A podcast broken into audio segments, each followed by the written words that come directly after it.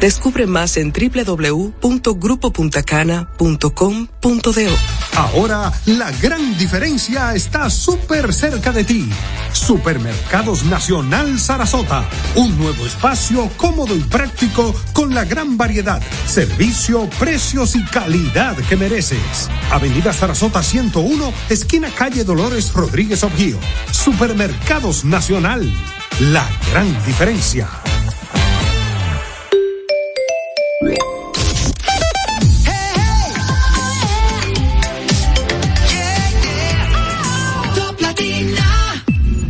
Desde ahora en Top Latina, las noticias, análisis, entrevistas, en un diálogo ameno y jovial, en No se diga más.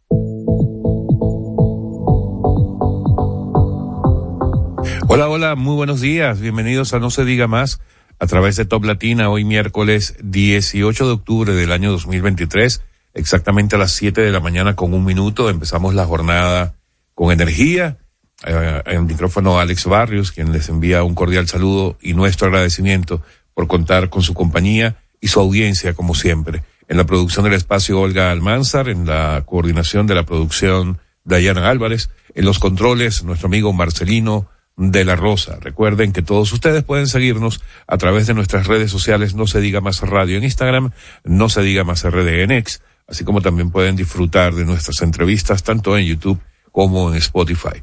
Buenos días, Karina. Buenos días, Alex. Buenos días a todos nuestros oyentes en este miércoles 18 de octubre.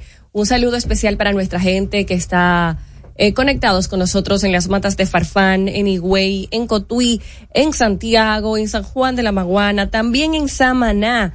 Saludos para todos ustedes y, por supuesto, extenderles la invitación a que se comuniquen con nosotros vía telefónica o vía WhatsApp al 809-542-1017. Ahí pueden reportarnos las noticias más relevantes de su comunidad y también comentar las noticias que estamos compartiendo con ustedes en el día de hoy. Buenos días, Odette Hidalgo. Buenos días, señores. Bienvenidos a No se diga más en este miércoles 18 de octubre. Nosotros aquí estamos felices como cada día, de conectar con cada uno de ustedes. Hoy conmemoramos eh, un día, digamos, muy especial porque es el Día Mundial de la Ética. Eh, una palabra, eh, un valor que cada día se debe retomar con más sentido en un mundo donde la ética se ha transformado de alguna forma. Hay que seguir promoviendo estos valores eh, tanto en la sociedad, en las familias, como en cada, en cada uno de los espacios públicos de nuestro país. Bien, vamos a dar inicio de una vez al recorrido diario que hacemos por las portadas de los periódicos impresos de la República Dominicana del día de hoy. Se diga más, es momento de darle una ojeada a los periódicos más importantes del país y saber qué dicen sus portadas. Bueno, hoy las portadas de los periódicos se debaten en cuanto a la información principal entre la visita de la Comisión de la OEA, eh, la situación del dengue en la República Dominicana y todavía uno que otro eh, con respecto al conflicto entre israelíes y palestinos. Para hablar de, del tema del dengue, que es un tema que está preocupando mucho a la población dominicana, Vamos a iniciar con el periódico Hoy, que trae como, precisamente como principal titular, el dengue no cesa y habla de que existen clínicas que ya no cuentan con camas para albergar a los pacientes de esta enfermedad endémica.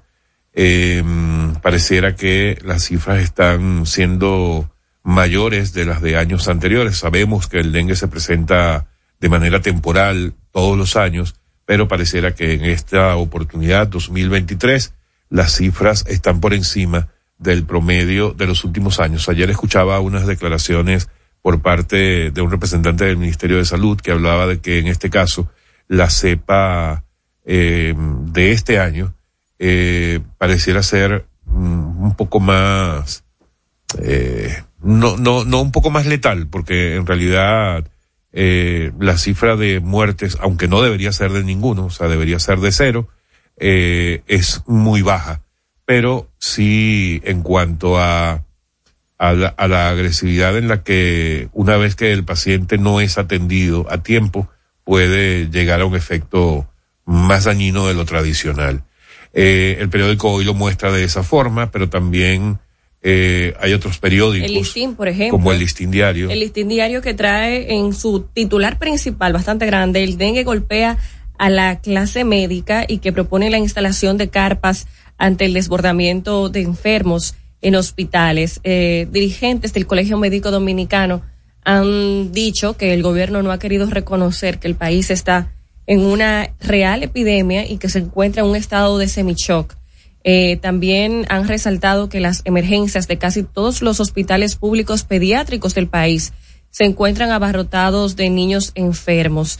Eh, esto, a propósito de estas declaraciones, es que hacen la sugerencia de instalar carpas eh, afuera de los hospitales de manera que puedan dar las atenciones correspondientes a todos los afectados. Ellos señalan, los miembros del Colegio Médico, que el Ministerio de Salud Pública, junto a todas las instituciones sanitarias y las fuerzas vivas del país, deben sentarse seriamente para enfrentar esta situación de epidemia a fin de coordinar futuras acciones que permitan frenar esta enfermedad que está llevando luto y dolor al pueblo dominicano. Tengo entendido que ya desde salud pública se están tomando algunas medidas. Hay reuniones periódicas para pasar balance de de la situación y la verdad es que las cifras en los últimos días han sido alarmantes. Eh, la presidenta de la Sociedad Dominicana de Pediatría ayer hacía una, levantaba una alerta. Eh, según ella, los reportes epidemiológicos, que son una herramienta fundamental que utiliza el Ministerio de Salud para mantener informada a la población y a las mismas instituciones en cuanto a la evolución de una enfermedad endémica como esta, están siendo publicadas con un retraso de por lo menos cinco semanas. Imagínate. Lo cual, evidentemente, no coincide con lo que debería ser, eh, porque esa es una información que debería estar actualizada como para que, sobre todo ellos, las, la, la red de, de hospitales, los médicos en general, puedan entender el, las dimensiones de los niveles de contagio de esta enfermedad. En todo caso, el periódico El Día también refleja esto en la portada eh, y cuando lleva a la parte interna, eh, habla, eh, el, el titular de la noticia es que el descenso de los casos de dengue es ligero, pero que aún preocupa situación. Y mm, debo recordar, el día lunes el presidente Abinader fue consultado al respecto en medio de la semanal. Sí. La respuesta del presidente Abinader fue que justamente ese día había estado conversando con el ministro de Salud, Daniel Rivera, quien le había asegurado que estaba en este momento, la enfermedad estaba en este momento en la fase de meseta, que es eh, de alguna manera cuando estas enfermedades se presentan y hay una cantidad importante de, de afecciones o de contagios, llega a un punto eh, superior o un punto máximo, allí se estabiliza la curva durante un tiempo para luego eh, Descender. descender. Y estamos justamente en ese momento, según el presidente Abinader, por lo que le decía el ministro de Salud, estamos en esa parte superior en la que se supone los niveles no deberían aumentar, sino por el contrario, empezar a descender. Importante que la gente sepa que puede contribuir a eliminar el dengue. O sea, esto no es una labor solamente Mm, de, de las las autoridades, autoridades. sino que todos podemos poner nuestro granito de arena, por ejemplo, eliminando los criaderos, utilizando cloros, si tenemos agua almacenada en tanques, cubetas. Y esto es muy importante, tanto llevarles esta información a los estudiantes en los distintos centros educativos como a toda la familia dominicana que Y el uso de repelente. Y el uso de repelente El repelente también. es muy eficaz ya que no siempre podemos controlar los entornos en donde nos movemos. Eh, y salir con su casa con repelente, sobre todo a los menores, a los niños cuando se dirigen a las escuelas o a y las aire libre, universidades. actividades al aire libre. actividades al aire libre, colocarse su repelente. Eso y otra cosa ayuda sumamente bastante. importante que la población debe recordar, en este caso del dengue, es que los niños, sobre todo los niños, que son normalmente los, Los de- más afectados. los más afectados por esta enfermedad, es que apenas puedan detectar cualquier síntoma, aunque crean que pueda ser una, una gripe, una gripe fuerte o cualquier otra enfermedad que ustedes supongan que el niño está presentando, llévenlo al médico porque la clave para que el dengue no evolucione y Así llegue de es. manera lamentable a una posible muerte es precisamente la atención temprana de la enfermedad. Y, y tú sabes que los síntomas a veces se, se, confunden, con la gripe. Por Entonces, mucha gente ahí se descuida un poco. Pero... Y hasta se automedica, peligrosísimo porque el dengue no quiere saber de medicamentos. Exacto, de medicamentos antigripales, por lo menos. Entonces, ante cualquier señal, la recomendación es dirigirse al médico. Exactamente, no olvide eso. Bueno, y la otra información que comparten las portadas de los periódicos es la misión, la visita de la misión de la OEA el día de ayer a la zona fronteriza. El periódico Listín Diario eh, trae en su portada misión de la OEA palpó situación en el río Masacre junto con una fotografía que muestra a la delegación de la Organización de Estados Americanos, quienes llegaron en helicóptero y pudieron sobrevolar toda el área desde donde se podía observar el levantamiento de la construcción de, de la obra del canal en la parte del río Masacre. Dice el periódico Listín Diario que el recorrido de esta comisión fue a lo largo del eje norte de la frontera dominico-haitiana, estuvieron haciendo el levantamiento de la información sobre la construcción del canal. Eh, la delegación está integrada por el secretario de Asuntos Jurídicos de la OEA, Jean-Michel Arrigui, y Andrés Sánchez, de la Secretaría de Desarrollo Integral. Y también participaron algunos funcionarios dominicanos, como el director del CEFRON, el director de operaciones del INDRI, el director el, del Ministerio de Relaciones Exteriores estuvo Emil Chireno, y también estuvo el geólogo Osiris de León acompañando esta misión de la OEA. Otros periódicos que también lo reflejaron. Por ejemplo, eh, yo creo que ese es un titular que traen todos los periódicos en el día de hoy. Y con la misma información, hay que, hay que destacar que el encuadre ha sido el mismo y que la información es que solamente eh, van a evaluar y que las informaciones eh, de la investigación le, informarán desde que estén en Washington. Así es, ellos van a emitir sus conclusiones una vez estén ya en Washington. Esto fue un levantamiento preliminar y la verdad es que esta noticia ha ocupado todas las portadas de los periódicos a nivel nacional en el día de hoy. Eh, destacar que esta comisión eh, ha resaltado durante la intervención que tuvieron que es solamente recabar información. Por eso sobrevolaron la zona, descendieron, hicieron el respectivo levantamiento acompañado de distintos expertos y vamos a ver qué van a determinar ya después que estén en Washington, cuál será el informe que van a rendir ante esta situación. En cuanto a mm, la información internacional que tiene que ver con el conflicto de Israel y, y Palestina, eh, el único periódico del día de hoy que lo refleja como su principal titular es el Nuevo Diario y hace referencia no a una información general sobre el conflicto, sino a uno de los hechos que se presentaron el día de ayer gravísimo, yo diría que es el peor de los hechos presentados desde que se, se inició el conflicto hace algunos días, y es que ayer fue bombardeado un hospital en, la franja de Gaza, eh, cuyo, tras cuyo ataque murieron más de 500 personas. Terrible. Eh, hasta ahora se está discutiendo de dónde provino el proyectil que, impactó en este hospital, si fue de Israel o si fue del lado de Hamas, porque de ambos lados se defienden asegurando que ninguno de ellos o de ninguno de sus lados eh, se produjo el bombardeo.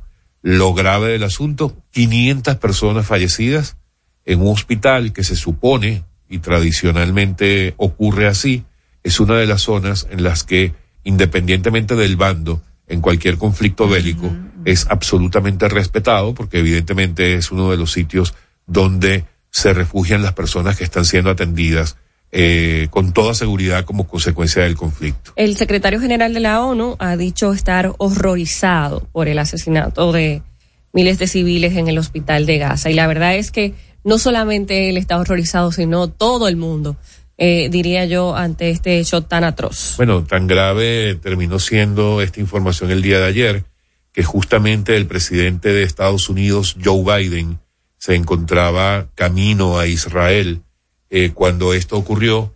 Él eh, tenía una agenda importante, entre las que destacaba una reunión con el rey de Cisjordania, con representantes de Egipto, eh, de Líbano y resulta que tras conocerse de este ataque, las personas que lo esperaban, estos mandatarios que lo esperaban para tener reuniones que pudieran eh, llevar mm, en principio a apertura de corredores humanitarios en la zona de conflicto y a futuro posibles soluciones, se suspendieron las reuniones, todos se retiraron y decidieron no esperar al presidente de los Estados Unidos, Joe Biden. Eh, esto no me extrañaría que sea una, un, hecho que pueda elevar eh, la tensión y que pueda eh, aumentar el impacto de este conflicto y convertirlo en un conflicto no solo entre Hamas y, e Israel, sino ya definitivamente un conflicto más internacional. Y la noticia, el periódico El Caribe, para cerrar el, el recorrido por las portadas de los periódicos dominicanos del día de hoy, El Caribe trae se sale absolutamente de todas estas noticias en cuanto a su noticia principal y porque hace referencia al tema del cáncer de mama, cuyo mes, eh, este de, la lucha en contra de esta enfermedad es precisamente octubre, y hace referencia a una entrevista con Rosaide Basallo, directora médica del Instituto Oncológico, y Héctor Ramírez, subdirector médico, quienes resaltan la importancia de la detección temprana, porque el titular habla de que la mayoría acude al oncológico en etapa avanzada en el caso de cáncer de mama. Algo que no, no se corresponde con la tendencia en cuanto a esta enfermedad en el mundo entero, porque a medida que han ido avanzando los años, la información alrededor del cáncer de mama en específico ha sido masiva, ha sido muy constante esta información que ha hecho o trata de concienciar eh, sobre todo a las mujeres, en cuanto a la necesidad del autoexamen temprano y del chequeo eh, rutinario, por lo menos una vez al año, para lograr detectar esta enfermedad en una etapa temprana y que eso pueda ser la clave para que puedan sobrevivir a esta enfermedad eh, letal. Eh, en el caso de República Dominicana, según el Instituto Oncológico, pareciera no estar entonces alineado con lo que está ocurriendo en otros países. Vale la pena revisar en el interior, en el interior del periódico El Caribe, esta entrevista importantísima del día de hoy. Bueno, eh, ese fue el recorrido general por las portadas de los periódicos impresos de la República Dominicana del día de hoy. Recuerden que en cualquier momento, si no logró escucharlas completas o, o, o si quiere recordar alguna de las informaciones, puede ir a Spotify, las portadas podcast, by no se diga más. Usted escucha No se diga más en Top Latina.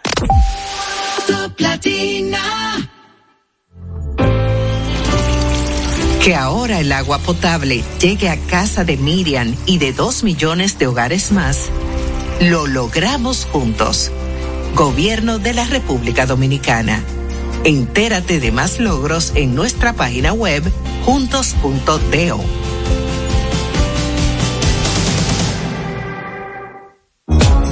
Dale un toque dulce a tus mañanas con las nuevas French Toast Sticks de Wendy's. Mmm, deliciosas tostadas francesas cortadas a mano, crujientes por fuera y suaves por dentro, servidas con rico sirop.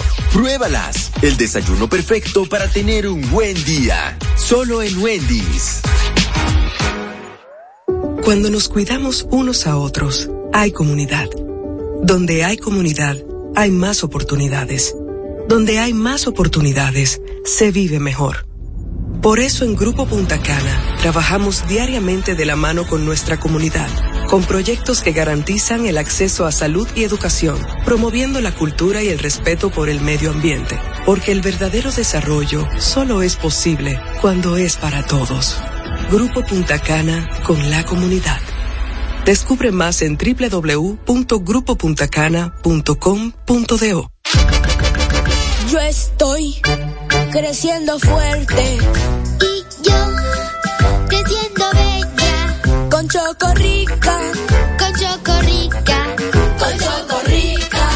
Qué cosa buena. Yo estoy como un torito.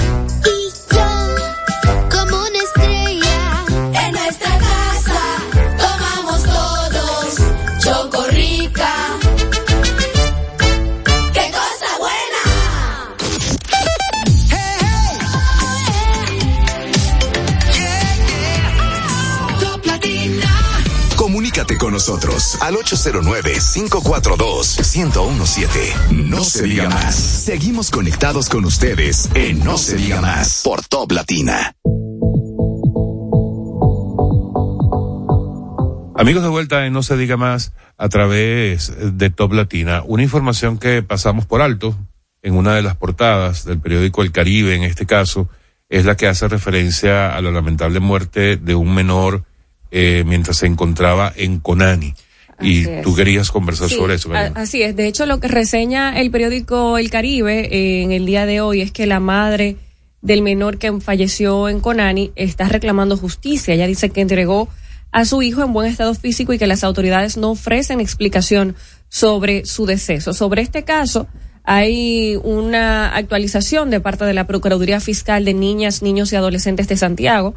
Ellos han informado que ya están investigando a tres compañeros por la muerte del adolescente de 17 años en un hogar de paso del Conani en Santiago de los Caballeros. Eh, según han reportado algunas fuentes, los eh, investigados también son tratados por trastornos psiquiátricos.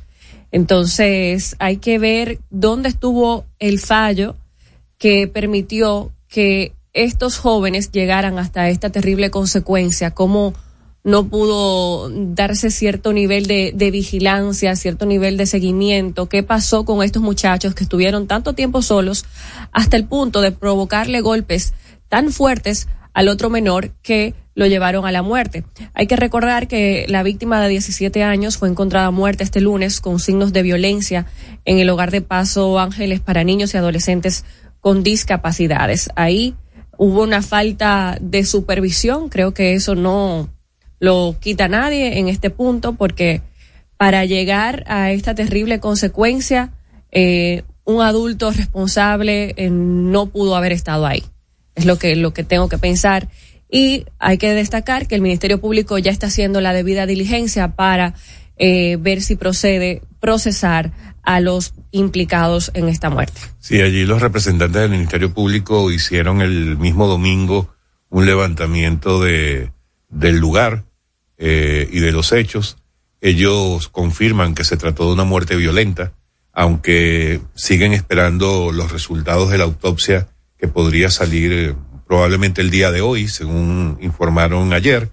Eh, pero una cosa que llama la atención es que el procurador eh, principal que está atendiendo el caso, Miguel Ramos, dice que al tratarse de jóvenes con un tipo de condición especial eh, y que no saben discernir en caso de determinar que fue por, por golpes propinados por sus compañeros, estos deben ser interrogados por un juez especial Así del es. Tribunal de Niños, Niñas y Adolescentes y reconoce que eso evidentemente pudiera dificultar la investigación. Ojalá que a pesar de esa, de esa particularidad, igual se llegue al fondo del asunto y que, bueno, que los responsables eh, tengan que eh, pagar algún tipo de culpa, ¿no? Así es, y que por supuesto se tomen las medidas no solamente en este centro, sino en todos los centros eh, de Conani del país, de manera que haya una mayor vigilancia para evitar consecuencias de esta naturaleza. Así es. Mira, también, bueno, nos comentaba eh, nuestro amigo y compañero extrañado, Máximo Romero, esta cabina suena demasiado tranquila hoy, que él no ha llegado. paz.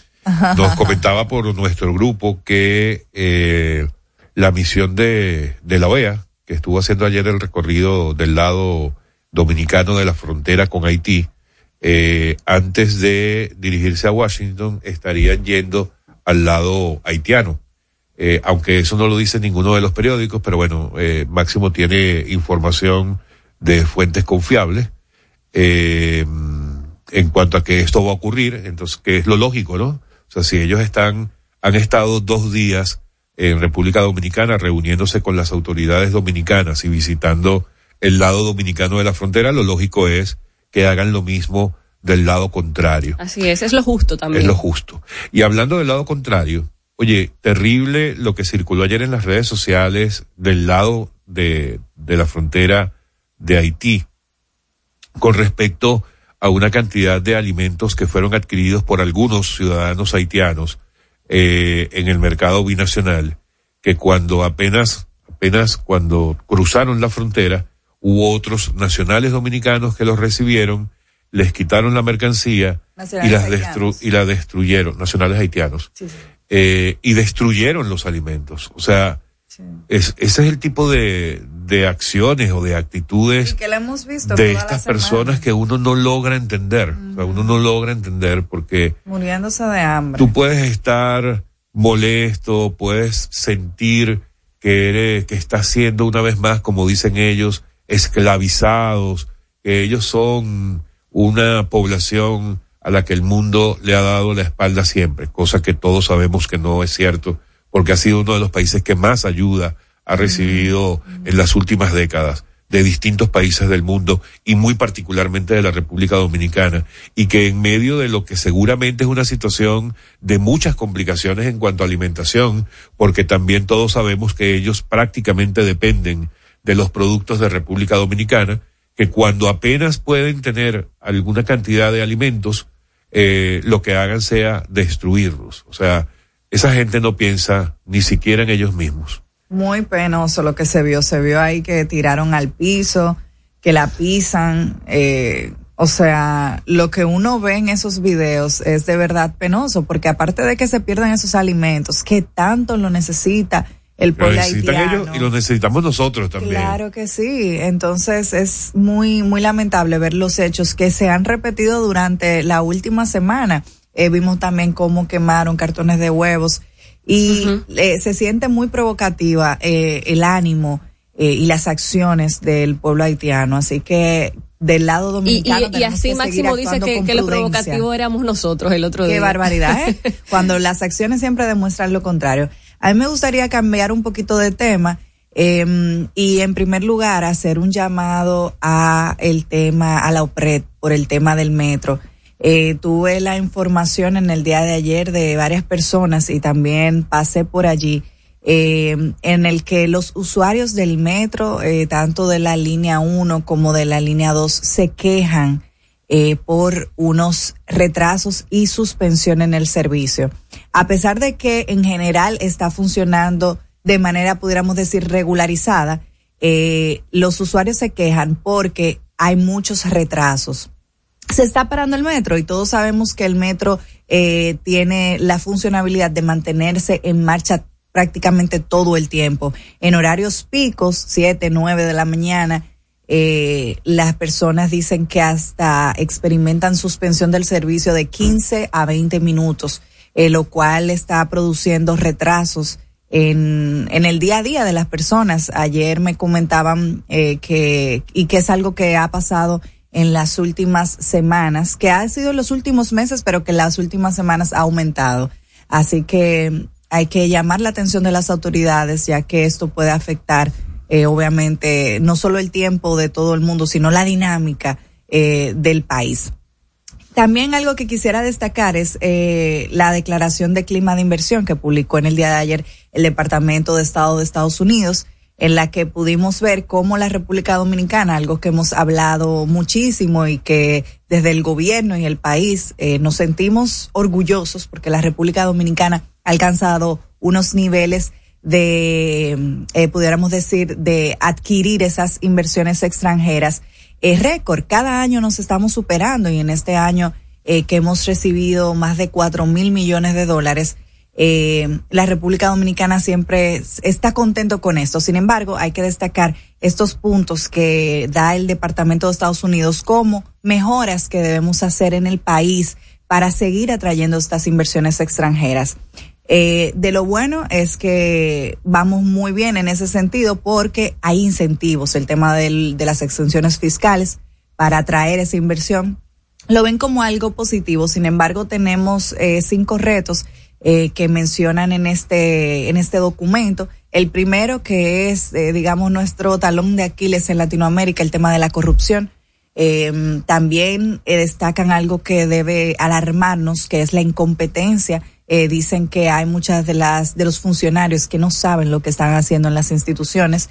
Eh, también en los temas de justicia, sabemos que la justicia es lenta en nuestro país, al igual que las instituciones públicas. Eh, y dicen que obviamente los conflictos comerciales pues eh, no pueden avanzar y hacer una inversión que pueda tener un conflicto es digamos paralizar eh, ese, es- esos activos. También el tema de la debilidad con el derecho a la propiedad intelectual, a pesar de que sí contamos con eh, las leyes eh, acerca del derecho a la propiedad intelectual, en la aplicación todavía hay muchos baches. Y eh, como conclusión dicen que hay muchas ganas, pero poca ejecución. Eh, que el gobierno ha demostrado su, su deseo mejorando la transparencia y la lucha contra la corrupción, pero que se ha quedado un poco corto eh, debido a que todavía tenemos esos temas eh, que se deben resolver para mejorar el tema de El- las este- inversiones extranjeras. Este informe también resalta un punto en cuanto a la innovación. Ellos hacen constar que en el índice global de innovación del 2022 se muestra que República Dominicana ocupa posiciones relativamente bajas en términos del entorno regulatorio y la calidad regulatoria. Eh, lo que sugiere que hay un buen margen de mejoras significativas. Yo Así pienso es. que con el programa de burocracia cero y, y se, se va a impactar eh, de un modo u sí, otro claro que sí. eh, este tema de mejora regulatoria y eso lo veremos quizás dentro de unos añitos cuando ya haya arrancado y todas las instituciones gubernamentales estén aplicándolo de manera más eficiente. Sabemos que es un programa que se implementó hace poco relativamente, o sea que los resultados que los vamos a ver. comenzado, Ha Exacto. comenzado realmente la mesa eh, de burocracia cero, que es una mesa interinstitucional, tanto con personas del sector público como del sector privado. Esta mesa sigue trabajando y son Claro. muchas las eh, iniciativas que tienen. Eh, sin embargo, eh, se han ido lanzando parte de esos proyectos que nacen desde esa mesa y yo sé que eh, desde esa mesa tienen muchos deseos y gente con muchas capacidades para proponer eh, cosas que puedan ser positivas en este sentido y esperamos que tomen en cuenta estos estas informaciones porque hay mucha oportunidad en que la República Dominicana en los próximos años siga atrayendo toda esa inversión extranjera, pero Eh. para eso tenemos que seguir eh, protegiendo eh, todo el proceso.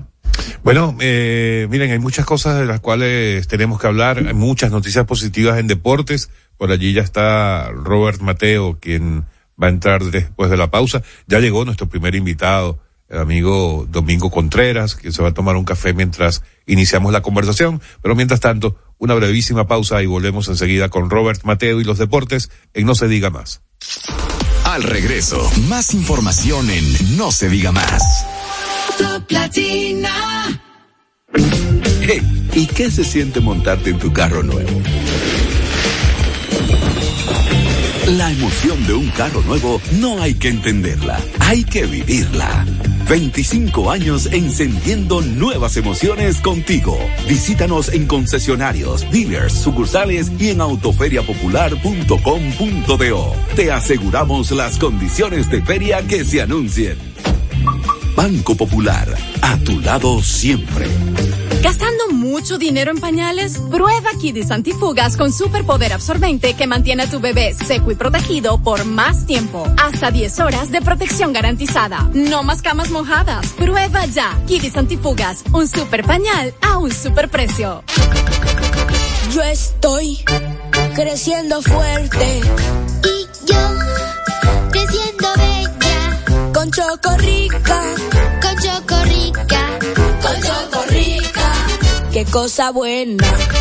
Yo estoy como un torito. Y yo,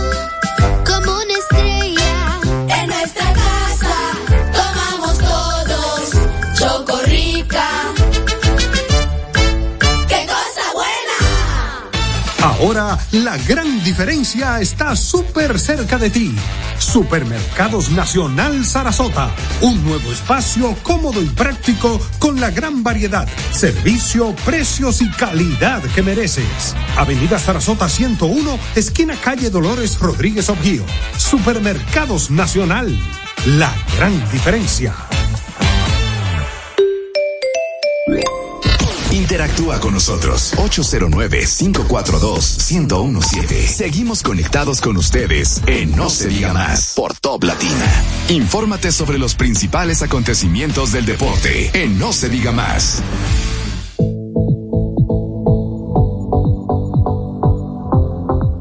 Amigos de vuelta, en no se diga más, mi amigo Robert Mateo con los deportes. Robert, ¿por dónde vamos a comenzar? Vamos a comenzar por el béisbol. Vamos a, yo sé, yo sé lo que tú quieres, pero vamos a guardar, vamos a guardar lo mejor para el final. Bueno. Vamos a, vamos a, sí, vamos a hacerlo así. Señores, miércoles 18 de octubre. Esta fecha es clave. Mañana arranca la pelota invernal en la República Dominicana. Ya todos los equipos están preparados, como se ha hecho costumbre en los últimos años. Se verán enfrentamientos entre los conjuntos de la misma localidad. En el Quisqueya, los Tigres del Licey se van a enfrentar como home club a los Leones del Escogido, ambos equipos de la capital. En el Cibao, los Gigantes van a visitar a las Águilas Cibaeñas en el Valle de la Muerte y en el este, las Estrellas Orientales tendrán la visita de los Toros en los partidos que van a formar la primera jornada de mañana jueves 19. Esta temporada hay muchas estrellas que ya se están reportando. Eh, por ejemplo, tenemos el caso de Yaciel Puy está listo con las estrellas. Por ahí viene Fernando Tatis Jr. que le dieron permiso para 20 juegos y que a ver cómo lo van a distribuir, si va a ser a, mitad de temporada o si el equipo va a tratar de, de ubicar un puesto en el round robin. Eh, ahora teniendo un conjunto con, con muchas bajas en la, temporada muerta, pero que ha hecho buenos movimientos ahora eh, de cara a, este próximo año. Las Águilas vienen con un equipo muy bueno que el año pasado se les cayó por la porque muchos jugadores fueron detenidos por sus equipos de, de MLB y que se perdieron muchos encuentros importantes en la parte final pero ese equipo luce muy bien un equipo que, que tiene ya par de temporadas eh, con el mismo núcleo y yo creo que va a ser de, esas sorpresas con los Tigres del Licey ojo aquí el año pasado el Licey le fue muy bien un punta a punta la temporada completa por los jugadores que dieron sorpresa, por los novatos. El debut de Eli de la Cruz, entró por ahí O'Neill Cruz, lo que hizo Ronnie Mauricio, que fue el MVP de la liga y demás. A ver cómo van a estar los permisos de esos jugadores. En el caso de Eli de la Cruz, todavía no ha tenido el chance de, de, de informar si va a poder jugar o no. Él dijo en este fin de semana que está la posibilidad, pero no se sabe todavía si va a ser a mitad de noviembre, si va a ser en diciembre, pero la posibilidad está. Ronnie Mauricio estuvo ayer en la presentación que, que hicieron los Tigres de uniforme y demás. Eh, no sé si él estará disponible desde el día uno. Esperemos que sí, porque eso aumenta la competitividad de la liga y todo el mundo sabe, la gente aquí va a ver ese tipo de figuras al estadio y, y e- el nivel de juego con esos jugadores que están en un buen desempeño en grandes ligas es mucho mejor cuando lo tenemos aquí. Así que va a ser una temporada interesante esta, eh, con la agencia libre que ya arrancó este año, muchos jugadores que van a, se, se nos va a hacer incómodo y extraño verlos con otros uniformes. El caso más particular es el de Junior Lake, que vistió toda su carrera el verde de las estrellas y ahora se va a poner el rojo escarlata de los Leones del Escogido y que muchos apuntan a que el Escogido este es el año y a ver, porque en las últimas dos temporadas no se han clasificado siquiera al round robin. En grandes ligas, eh, vamos a hablar de ese partido de ayer entre los Arizona Diamondbacks y los Phillies de Filadelfia. Un encuentro que Filadelfia aplastó desde el primer momento. 10 por 0 terminó el partido. El juego se, se acabó tarde. En la noche se extendió un poco. Aaron Nola tiró un partidazo de seis entradas, solo tres imparables. No le anotaron carreras. Ponchó a siete, no dio bases por bolas. Se vio muchísimo control. La ofensiva, ayer fue un juego de esos que, el equipo de Arizona los- lo perdió en el primer inning. Empezaron a cometer errores. El, estado de ánimo de los jugadores se veía ya que, que querían que se acabara el encuentro. Y mucha falta de concentración. Por ahí, Julie, eh, Lourdes Gurriel hizo una jugada, atrapó una, atrapó un fly que había solo un out y un jugador en tercera y ni siquiera hizo el disparo de la asistencia para intentar poner en out al que estaba corriendo. O sea, el equipo se vio bastante mal. El abridor, Mary Kelly, lo castigaron temprano. en cinco y dos tercios. Le anotaron cuatro carreras, par de cuadrangulares. Ayer la volvió a sacar Kyle Schwarber, que está encendido. Trey Turner abrió el juego también, pegando jonrón en la primera entrada.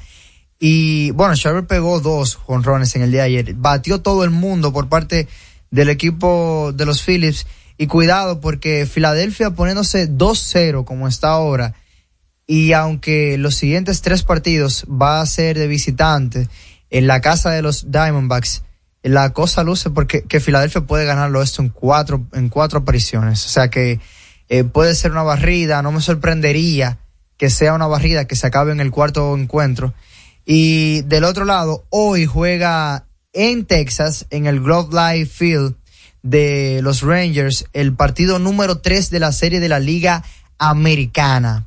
Houston visitando a Texas, 2-0, los Rangers lideran por ahora. Y este juego lanza el dominicano Cristian Javier.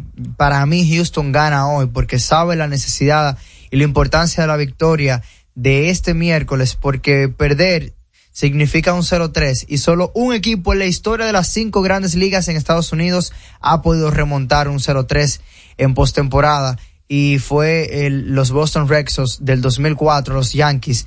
Y ese tipo de cosas son hazañas que se ven una vez cada 100 años. Ahora sí, Alex. Ajá. ¿Tú crees que Ahora los sí, Alex. fanáticos del fútbol y los venezolanos en República Dominicana son pocos? No, Ah, no, yo estoy seguro, yo estoy seguro que hoy amanecieron muchos felices después de esa mm, fase de eliminatorias del día de ayer, esa jornada de eliminatorias para el Mundial 2026. Venezuela dio una sorpresa ganando 3 a 0, nada más y nada menos que a Chile, Chile. una de las selecciones más tradicionales de Latinoamérica. Chile, dos veces campeona de la Copa América, dos veces contra Argentina. A ese mismo Chile, Venezuela lo aplastó en casa ayer. Ese partido, los primeros 25 minutos fue de la escuadra chilena. Los chilenos estuvieron a nada de, poner un 2 a 0 en los primeros 25 minutos. Tres tiros a puerta. El, eh, el guardameta venezolano se ha lucido en estos partidos de eliminatoria. Primero porque ha tenido eh, mucha visita, Romo. Eh, y, y Venezuela con una línea de cuatro es un poquito engañosa porque bajan dos de los centrales a defender y forman una línea de seis, un bloque de seis jugadores y han, han tomado la iniciativa de darle el balón al rival y de generar a raíz del contraataque. Y les funcionó a la perfección en el día de ayer por la sencilla razón de que explotaron las bandas en ya al minuto 35, del minuto 35 en adelante, el juego fue para Venezuela. Por algo llegó el resultado de 3 a 0. El estadio es- el estadio monumental de Maturín se quería caer con el primer gol. Estaba prácticamente a un 90% de aforo. Se veían pocos, mm, pero muy pocos huecos en ese estadio. Y los venezolanos al minuto 45 con dos agregados, Jefferson Solteldo anotó el primer gol de cabeza y eso fue ya el rumbo del encuentro. Venezuela dominó a Chile. No fue como contra Brasil, que en un contraataque los venezolanos empataron y, se acabó el juego uno a uno. Venezuela dominó el partido contra Chile. La segunda mitad fue eh, arrasante para los venezolanos. Rondón también al 72 anotó gol y luego de entrar de cambio, em, Darwin Machis también al 79. Y el, el gol de Rondón me, me dio mucha risa porque cuando él anota el gol, una asistencia del 10 de Venezuela que tuvo un, un juegazo por la banda izquierda, le puso, le puso la pelota hacia el centro del campo, anotó fácil. La cara que él puso era de que él no se lo creía, que le estaban ganando 2 a 0 a Chile. Mira, y sí, de verdad que se, se pudo notar eso. Mira, y mm, evidentemente estamos muy temprano todavía en estas eliminatorias para el 2026. Es apenas la cuarta fecha, pero aún así, qué alegría ver eh, la tabla en la que Venezuela está prácticamente de segundo lugar junto con Brasil y Uruguay, solo después de Argentina. Porque Uruguay siete puntos. Y, y también a Venezuela eh, le ha ayudado algo muchísimo. Ha sacado los resultados positivos los últimos tres encuentros que no ha perdido. Pero no solo eso, sino que se han combinado otros resultados. Por ejemplo, Ecuador y Colombia empataron a cero. O sea que consiguieron un solo punto, Venezuela consiguió tres. Colombia no sale de un empate. Ha Colo- empatado tres de los Colombia cuatro, ¿no? ganó ese juego contra Venezuela y pudo haber ganado a, ante Uruguay y dejó escapar ese partido y ahora el empate Ecuador. Uruguay le gana a Brasil 2 a 0 y eso ayuda, ojo con esto, Brasil viene jugando malísimo, pero mal. Brasil se ve un equipo tosco, sin creatividad, sin gol, no tiene prácticamente nada y ayer se lesionó Neymar Jr., un problema en una pierna, lo sacaron del encuentro y parece ser una lesión considerable. ¿Qué sucede? Argentina le ganó 2 a 0 a Perú y, Ar- y Argentina mantiene el invicto. Pero a los equipos, tanto Ecuador como Venezuela y otras selecciones ahí, ponte, si podemos decir Paraguay, que viene de ganar, les conviene que Argentina siga ganando esos, esos encuentros. Porque eso significa que los que están del segundo lugar al número 6, que son las otras clasificaciones, van a estar muy cerca y peleando puestos. Y eso le da la ventaja a selecciones que en otras ocasiones no han podido clasificarse a un mundial de que sí tengan la oportunidad. Mañana siguen partidos de Conmebol y ojo con este juego, Alex. Eh, el, bueno, el 16 de noviembre es el siguiente encuentro. Venezuela contra Ecuador. Ese partido es clave y difícil porque los ecuatorianos juegan muy bien y defienden muy bien, pero ese partido es clave porque Venezuela ganarle a Ecuador va a tomar una posición de tercer lugar en el grupo y cuidado si de segundo, dependiendo de los demás resultados, porque Argentina va contra Uruguay. Y bueno, si hay un momento en el que los venezolanos pueden soñar, es este. Así mismo, seguiremos soñando. Robert, Sigan soñando. gracias por los deportes del día de hoy. Robert Mateo en No se diga más. Interactúa con nosotros 809-542-1017. Top Latina. Tenemos una tierra buena, fértil, con frutos que hacen que un país pequeño se vea gigante. Esa tierra la trabajamos, porque como país tenemos una meta, producir orgullo. No hay país pequeño si sus frutos lo hacen grande. Ferquido, crece lo mejor de aquí. Patrocinador oficial de Creso, creando sueños olímpicos. ¿y qué se siente montarte en tu carro nuevo? La emoción de un carro nuevo no hay que entenderla, hay que vivirla. 25 años encendiendo nuevas emociones contigo.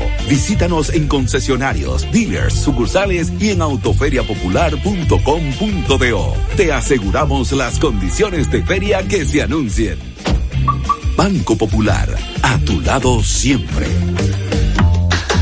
El toque dulce a tus mañanas con las nuevas French Toast Sticks de Wendy's. Deliciosas tostadas francesas cortadas a mano, crujientes por fuera y suaves por dentro, servidas con rico sirop. Disponibles de lunes a viernes de 7 a 10.30 y sábados y domingos de 7 a 11 de la mañana. Pruébalas ya, el desayuno perfecto para tener un buen día. Solo en Wendy's.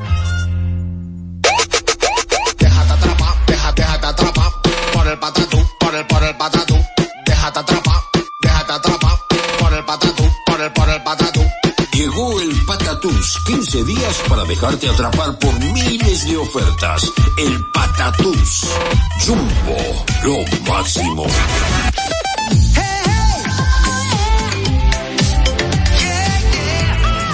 Top Latina. Seguimos conectados con ustedes en No se diga más por Top Latina.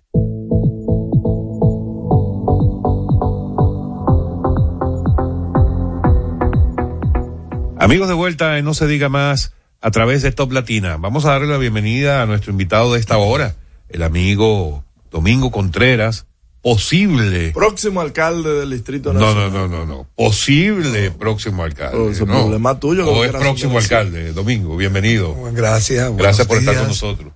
Encantado. ¿Cómo es posible o seguro? ¿Cómo es la cosa? ¿Qué están diciendo las encuestas? Mira, este siempre es un viaje que tiene, que, que está lleno de probabilidades. Todo el que va a un proceso electoral gana. Hay dos opciones, se gana o se pierde.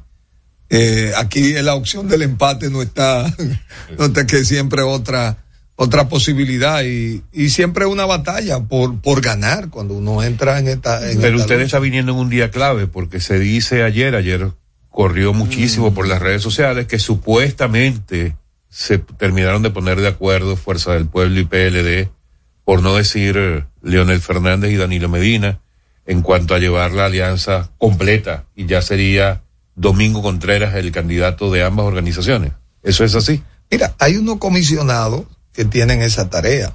Hemos estado animándolo a que cumplan la tarea que se le encomendó, pero yo creo que mañana será un día clave eh, para esos fines. De modo que Se anuncia mañana, domingo. ya, ellos, ellos están trabajando y yo creo que hay un límite en términos del tra- de, de, por lo menos para este próximo anuncio, de modo que, que esperemos que la encomienda que se le dio eh, satisfactoriamente den un mensaje al país, porque lo que yo siento es que la, la formación política de la que nosotros somos partes y nuestro electorado que nos ha acompañado a lo largo de estos años, eh, donde quiera que nos va, dice, júntense, júntense. Y cuando se junten, ustedes vuelven y me buscan para despertar mi entusiasmo y mi compromiso de volverlo a acompañar a construir una victoria electoral. Eso lo hemos hecho una y otra vez. Por eso, yo de verdad, cuando escucho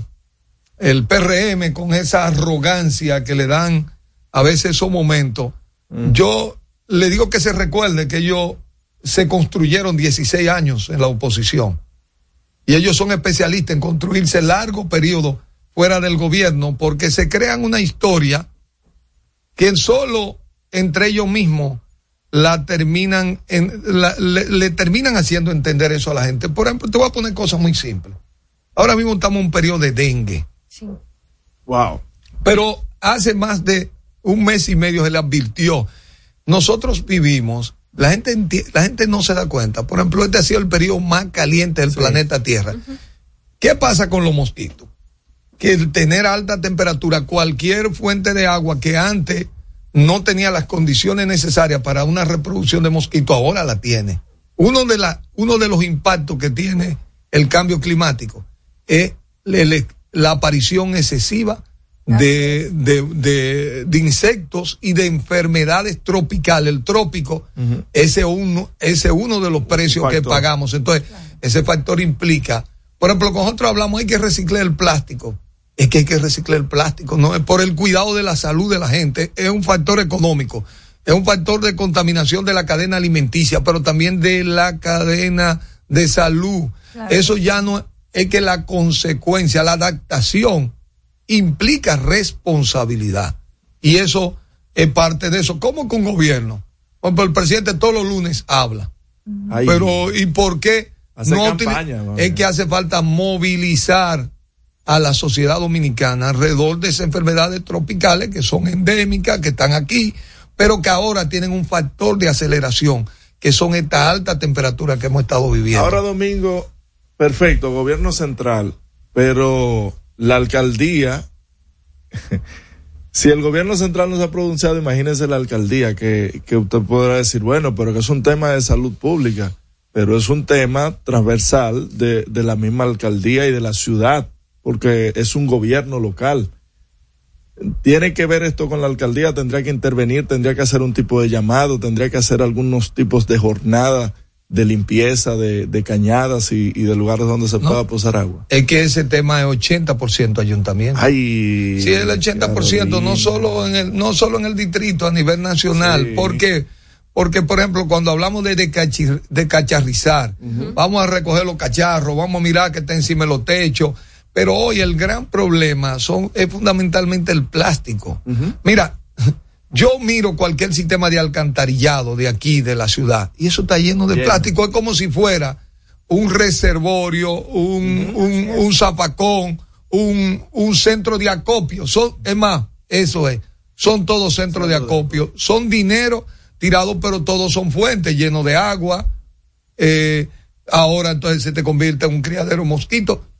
Eh, no es que, es que eso hay que hacer una cultura desde la escuela. Estas son las responsabilidades que hay que construir. Por ejemplo, antes se decía, y yo lo sé por, porque vivimos esa experiencia. Una vez lanzamos un programa en zona colonial, la gente tiene que sacar la basura en este horario, tiene que sacarla separada. Entonces habían vecinos que la sacan a la hora que quieran, no a la hora que está, a la hora que se dispone de acuerdo al reglamento. Y llegamos a llevarlo a los tribunales. Pero en ese entonces la normativa que existía, la multa eran de los tiempos de Trujillo 5 con 25. Todavía pero, la, la no, ordenanza 49 no, pero ya- 66, eh, no, porque, la, porque el ayuntamiento no la ha actualizado. La, no- es, la ley 225-20 del manejo integral de los residuos y coprocesamiento establece desde trabajo comunitario hasta salario mínimo de sanciones. Entonces, pero la sanción no debe ser lo primero. Lo primero que yo no he visto es una campaña de educación alrededor del compromiso que tenemos con la, se- la clasificación y el manejo adecuado y la, y la infraestructura. Ah, porque también a todo esto ya hay recursos. Porque nosotros, ahí dice la ley que me tocó coordinarla, armamos el fideicomiso que está permitiendo que el país lance una nueva infraestructura. Si usted le pregunta, por ejemplo, los RICE que están haciendo una inversión en el nordeste del país, hay una inversión de casi 30 millones de dólares para la construcción de una planta de, de valorización y procesamiento de la basura, pero igual está en Higüey, se está trabajando en otros frentes, pero la ciudad de Santo Domingo, yo digo, aquí hay que lanzar un programa que no de, no un programa del ayuntamiento, aunque el, el ayuntamiento de Belice es de la ciudad, Santo Domingo sin plástico. Eh, y bueno, y tiene que ver con lo mismo que estamos hablando del dengue, pero también aquí se hizo un esfuerzo para generar una industria del plástico. ¿Por qué no, no se ha podido hacer esta inversión para generar envases de plástico local a partir de la, de la, de la recuperación de estos materiales de plástico? Porque no tenemos el volumen suficiente, no porque no está, no, recu- no, no recuperamos, es la palabra correcta, el volumen suficiente para que esa inversión tenga la, la disponibilidad de materia prima de la de cadena de, pero está aquí, porque está guardado. ¿Dónde está guardado? En el drenaje, en la cañada, en los, en los cosas. Eso es lo que tenemos que hacer, esa cultura, porque ese es un tema importante económico, pero también de salud y ambiental. Domingo, usted es una persona que sabe mucho de municipalidad eso nadie lo puede negar. Asimismo, también maneja mucho los temas de sostenibilidad. Me gustaría que nos cuentes cuál es su visión para el Distrito Nacional de llegar a la alcaldía. De los principales problemas que tenemos en el Distrito Nacional, eh, desde el manejo de los residuos sólidos, que es lo que estamos eh, conversando en este momento, en la movilidad del transporte, que es el mayor dolor de cabeza de los ciudadanos del distrito, también en temas de transparencia y participación ciudadana. Cuéntenos en general cuál es su visión. Mire, hoy, el, bueno, lo estamos comenzando a conversar. Nosotros nos ha tocado vivir la época más caliente del planeta y será así de año en año, hasta ver si llegamos a un punto de, de, de si podemos frenarlo, pero hasta ahora no ha sido eso, la humanidad no se ha puesto de acuerdo, por lo tanto el camino que tenemos en lo inmediato es irnos adaptando para tener entornos que puedan ser vivibles. Nosotros, uno se pone a ver fotografías de la ciudad de Santo Domingo hace unos años, en diciembre, en noviembre, la gente usaba Sí, una su suelita, abriguito, su abriguito, ya, ahora la gente está sin Pero camisa. es que eso no hace tanto, Pero eso, con- eso hace unos cuantos años. Pues claro, yo, yo, yo lo, lo viví. Eso no es lo que estamos viviendo. Entonces, no nos damos cuenta que nuestro entorno han ido cambiando. Nosotros necesitamos alborizar esta ciudad. Nosotros necesitamos que nuestra normativa de ordenamiento territorial, y yo digo esto para de verdad, con los promotores, con los constructores de vivienda, este es un gran centro de impulso inmobiliario extraordinario, el más potente de Centroamérica y del Caribe. Pero cada construcción que se está haciendo aquí, si usted busca los permisos del ayuntamiento, dice que ese lote, ese solar, el constructor se está comprometiendo a dejar el 40% de suelo imper, suelo permeable.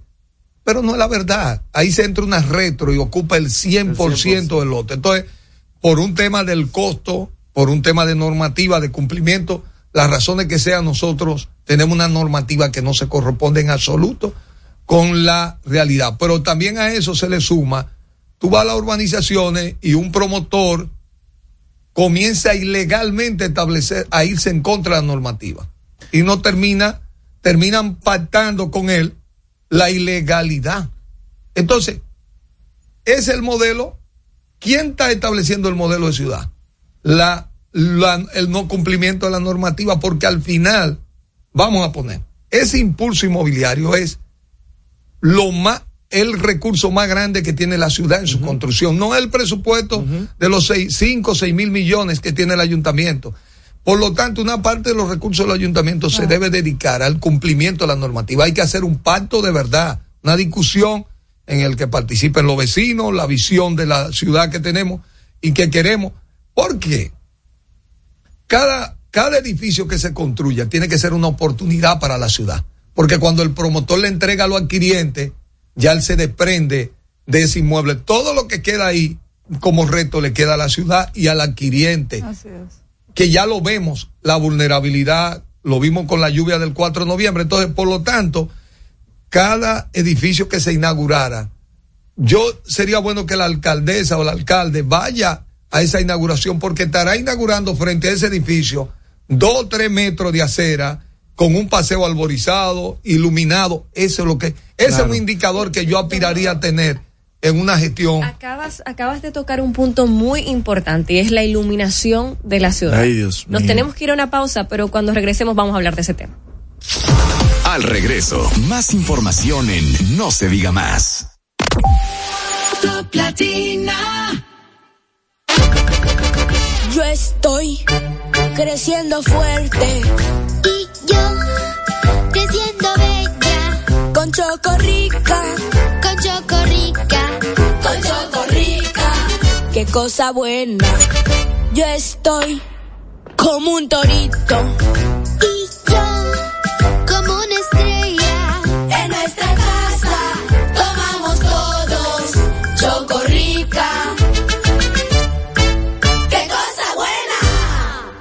Cuando nos cuidamos unos a otros, hay comunidad. Donde hay comunidad, hay más oportunidades. Donde hay más oportunidades, se vive mejor. Por eso en Grupo Punta Cana trabajamos diariamente de la mano con nuestra comunidad, con proyectos que garantizan el acceso a salud y educación, promoviendo la cultura y el respeto por el medio ambiente, porque el verdadero desarrollo solo es posible cuando es para todos. Grupo Punta Cana con la comunidad. Descubre más en www.grupopuntacana.com.do. Que ahora Leonardo y 60 mil dominicanos más tengan su título de propiedad, lo logramos juntos. Gobierno de la República Dominicana. Entérate de más logros en nuestra página web, juntos.do.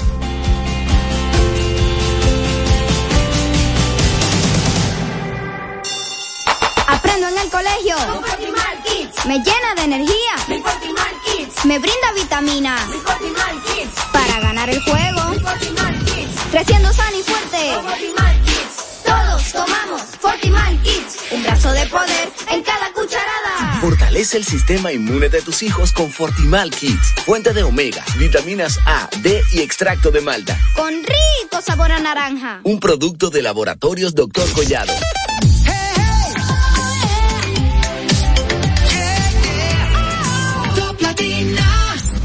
Usted escucha No se diga más. No se diga más. La mejor información y el mejor entretenimiento. Seguimos conectados con ustedes en No se diga más por Top Latina. Amigos de vuelta, en no se diga más a través de Top Latina. Karina, le habías dejado una pregunta antes de la pausa a Domingo Contreras. Domingo, ¿cuáles serían los planes para el tema de iluminación de la ciudad? Aquí se daña un, farol, eh, alguna luz eh, de las vías públicas y pasan años y años sin que las autoridades hagan nada. ¿Qué vamos a hacer para resolver ese tema? Mira, yo siento, hay área, la nueva, digamos, lámpara, todo el tema de, de, de producir lámpara de, de bajo consumo, yo veo que un poco se ha ido sustituyendo. Se requiere, se requiere seguir profundizando los programas de iluminación. De hecho, de la misma tecnología de energía solar en cierto punto que muchas ciudades también lo utilizan porque nosotros tenemos tema con el tema con, con, con el suministro de energía y sobre todo que el propio ayuntamiento, porque el ayuntamiento paga el, paga el, la, la factura del alumbrado público, pero a la vez, como la distribuidora le tienen que pagar un 3% de la facturación que tiene en el territorio, entre mejor, me, entre, entre me- mayor calidad le da a su alumbrado público, baja los costos y puede eh, elevar la calidad de su, del de ese servicio de que también está muy asociado al tema de la seguridad, que yo digo que este es el ensayo que yo haría en la ciudad. Por ejemplo, nosotros tenemos un tema con, con, lo, con el peatón, con el transporte y movilidad, con la movilidad. Por ejemplo, nosotros lo que aspiramos y obviamente todo el mundo sabe, ¿qué es lo que tiene que hacerse? El primero que hay que hacer es promover un transporte colectivo. Pero tú tienes metro en esta ciudad. Te voy a poner un ejemplo porque lo, lo he estado ensayando. Si tú vives en Villa Juana o en el ensanche Espaillá, tú tienes una parada, uno lo tiene en la Máximo Gómez, otro lo tiene en la 17. Pero probablemente a 300 metros de su casa termine cogiendo un motoconcho para llegar a la parada del metro. Por un tema de seguridad, porque la acera no está adecuada, si en la noche no tiene la iluminación, si en el día no tiene la sombra. Entonces, lo primero que nosotros tenemos que hacer es hacer esos paseos peatonales. Y otra cosa, por un tiempo, poner en las esquinas, en los horarios críticos, policía para dar una imagen de seguridad en la ruta más utilizada peatonalmente, porque nosotros necesitamos, una vez la gente tome confianza y ya lo haga masivamente, se vuelve seguro por el uso colectivo, que es lo que ocurre. Entonces, nosotros tenemos que apostar a un modelo de uso colectivo haciendo las correcciones de acera de calidad, alumbrar. Como no vamos a tener recursos para hacerlo en toda la parte al mismo tiempo, hay que hacer una priorización de las rutas más utilizadas. Porque también ahí viene otro tema de salud. ¿Cuál es uno de los, do- uno de los principales problemas que tenemos como ciudad? Hipertensión y diabetes y sobrepeso. Entonces nosotros, todo el mundo no tiene tiempo para ir para un gimnasio, hay gente que tiene que levantar temprano, su estilo de vida. ¿Qué es lo que hay que hacer? Incorporar que en su rutina tenga lugares por lo que pueda caminar. Y esa caminata, esa, esa pequeña caminata terminan sumándose como un elemento de salud importante. Entonces, la ciudad, para que, y ahorita tú decías, ah, no, que es un, te- no, un tema de salud pública. Fíjate que todo el tema de salud preventiva es un tema de salud, que se suma a otro tema fundamental, calidad del aire. Las ciudades tienden a contaminar la calidad del aire por su parque vehicular, por las industrias, por la misma cantidad de personas que vivimos, que nosotros tenemos dos elementos para limpiar el aire, los árboles y los vientos, porque es una ciudad marítima, en la noche tenemos eso, pero aquí no hay un sistema de monitoreo para nosotros. Entonces, nosotros tenemos, dentro de esa sostenibilidad, tenemos que hacer un centro de inteligencia territorial. Por ejemplo, todos los sistemas de monitoreo de calidad del aire, monitoreo de ruido y monitoreo de calor, de mancha calórica en la ciudad, son satelitales de bajo costo que nos permitirían tener datos para también hacer intervenciones Claro, puntuales, hacer ocupaciones. para el turista, que eso también ya es un elemento. No, es para nosotros, también. porque, oye, ¿qué es lo que pasa? El turismo cambió, el turismo va a disfrutar lo que los ciudadanos de un lugar disfrutan. Lo que tú gozas en un sitio, eso es lo que tú le ofreces a otro para que lo venga a gozar. Ahora, Domingo, tú hablabas de que, de que las personas incorporen en su día a día el caminar por ciertas áreas circundantes de donde vive, pero con este grado de inseguridad que vivimos, y vuelvo y repito, desde la alcaldía al parecer no se han enterado de, de esta inseguridad. Hay gente que invierte un millón, millón y medio de dólares en un apartamento en una torre y no puede ni siquiera transitar al frente de su apartamento. Mira, Tienen seguridad privada las torres. de- la- de- lo que, lo, mira, no, es verdad que nosotros no hemos entrado para adentro. Fíjate que ahora estos grandes edificios, toditos tienen gimnasio adentro, todo está, todo se fue hacia adentro.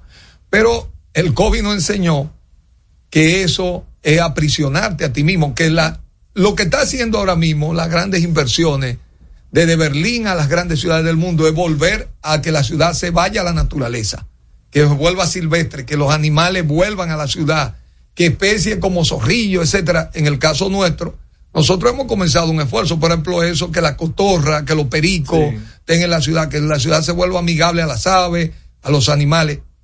Ahora, ¿cómo se hace una ciudad más segura para el uso peatonal? Haciendo que el uso peatonal se vuelva masivo. En una etapa como esta que está insegura, tú tienes que dar infraestructura que son las aceras, tienes que dar sombra porque esto es el trópico y tienes que dar alumbrado. Ahora, esos espacios tiene que poner la policía en horario específico hasta que se vuelve masiva. Por ejemplo, yo soy un usuario del Parque La Pradera. Nosotros los vecinos nos cuidamos. Yo conozco 300 vecinos. Cuando falta un vecino, César, ¿y qué pasa que César tenemos tres semanas que no lo vemos? O Ramón, o Manuela, etcétera. Porque se vuelve ya un vecindario, porque ya nos conocemos hace habitué. 15, 20 años los usuarios de este lugar. Entonces, es lo mismo que pasa. Cuando nosotros éramos estudiantes universitarios, que no caminábamos y bajábamos todos juntos, por ejemplo, yo que era de la Guay, teníamos que coger la independencia, una, la ruta 45, bajábamos 300 estudiantes. ¿Quién iba a inventar con 300 personas que van caminando todo a, a encontrar, a juntarse en un punto? Eso se ha terminado esa dinámica, pero ahora el metro te vuelve a masificar, pero no ha habido ninguna, oye, no he visto una iniciativa más profunda para adecuar los corredores, así como dice que hay corredores para los vehículos, los corredores para los usuarios peatonales. Nosotros lo necesitamos hacer para el bien y la salud de la gente y para la ciudad. Entonces, a- esa es una de las cosas en las que trabajaríamos. Por ejemplo, yo veo que están de nuevo desbaratando y haciendo las aceras en la Bolívar, que estaba buena, Sí. o en la César Nicolás Penso. El mismo malecón. Bueno, el malecón ya van tres veces Sí. que se desbarata. En menos de ocho años, tres veces. Entonces, vamos a coger la ruta que tiene mayor potencial peatonal de por el tema de las paradas del metro. El metro tiene que ser la referencia. En cualquier sociedad del mundo, el metro es una referencia de conexión peatonal para la gente. Entonces, a partir de ahí, porque estamos siguiendo, estamos construyendo otra línea del metro y aspiramos en que en el futuro se siga extendiendo el metro a todo, prácticamente la a, to- a toda la ciudad. Que se interconecte. se Como las ciudades avanzadas. para que, aunque tú tengas un vehículo, lo dejes en tu casa y lo uses el fin de semana Así es. por costo, porque ya aquí no hay parqueo en el mundo entero. Eh, fíjate que la tendencia, las ciudades Ah, grandes han puesto hasta impuestos en los centros de la ciudad para hacer que la, m- impulsar el uso peatonal de la ciudad. Ahora tú tienes, ahí mismo en el tema de la seguridad, el buque insignia de, de esta gestión del ayuntamiento ha sido la remo- eh, el remodelamiento de los parques. Sin embargo, son espacios diurnos. Después de las seis y media de la tarde, nadie puede estar en un parque por el mismo se- eh, tema de la inseguridad. Y de hecho, parques remozados, que son remozados por eh, bancos comerciales, Como la pradera. no, no, la mayoría, la mayoría han sido con, con, con dinero privado, pero la misma alcaldía no le brinda seguridad nocturna a, esa, a esos parques. Gente que termina de trabajar a las seis de la tarde y quiere caminar a las siete, no lo puede hacer Bueno, yo pasé ayer a las nueve y media de la noche por el, la entrada de Matahambre, que ahí inauguraron un parque recientemente. Eso estaba lleno de, Sí, de- re- de- recientemente, pasa en un mes, pasa en un mes. Te hago el reto, pasa en un mes, para Ah, que es tú veas. por tiempo, porque es reciente. Ya. Mira, yo, yo amo los parques. De hecho, creo que una mm, so- he sido parte de una iniciativa de grandes parques urbanos. Aspiro que en el país se siga teniendo los parques nacionales. Creo que uno de los grandes inventos de la humanidad es una de las cosas extraordinarias con las que hemos cuidado la naturaleza. La- los parques, fíjate que el, pa- la palabra paraíso y parque tienen el mismo origen eh, etimológico. de modo que, que eso te, te, te acerca a los niños en un lugar de felicidad de encuentro. Y yo aposté cuando estuve en la administración, aposté a eso, apuesto a eso. Aplaudo a cada alcalde que hace un esfuerzo alrededor de los parques, los vecinos. Esa es la demostración. Fíjate, ¿por qué un parque se hace seguro? Porque se hace masivo. Es un lugar donde la familia va. Pero es lo que tenemos que trabajar. ¿Por qué? ¿Cuál es la zona, por ejemplo, la zona de mayor uso? Es la zona colonial. Sin embargo, aquí la ciudad tiene un potencial enorme. Yo lo dije, tú, un sector como Villa Francisca, que tiene una, tiene una vida cultural Sí. propia. Mira, yo los otros días estaba en Villa Francisca, había dos orquestas en vivo, Sí, en unos lugares, pero una orquesta de un sabor, uno tocaba salsa, que yo me paré y me duró un rato, porque extraordinaria calidad musical. Y cualquiera de las expresiones musicales. Ahora, estaba oscuro el lugar, tenía basura entre las cuatro esquinas, la acera no está en las mejores condiciones.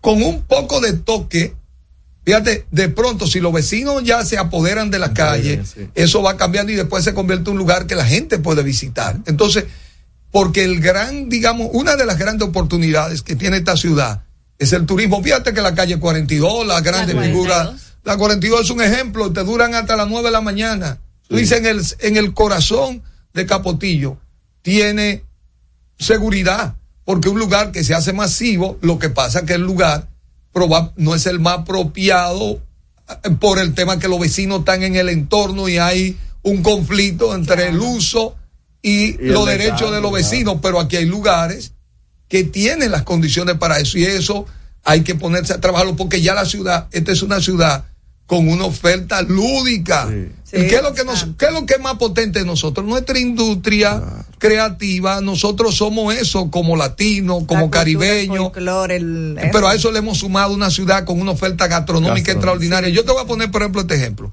La Gustavo Mejía Rical, que por cierto, que es la avenida de mayor oferta de restaurantes, no se puede caminar, son todos los cables están.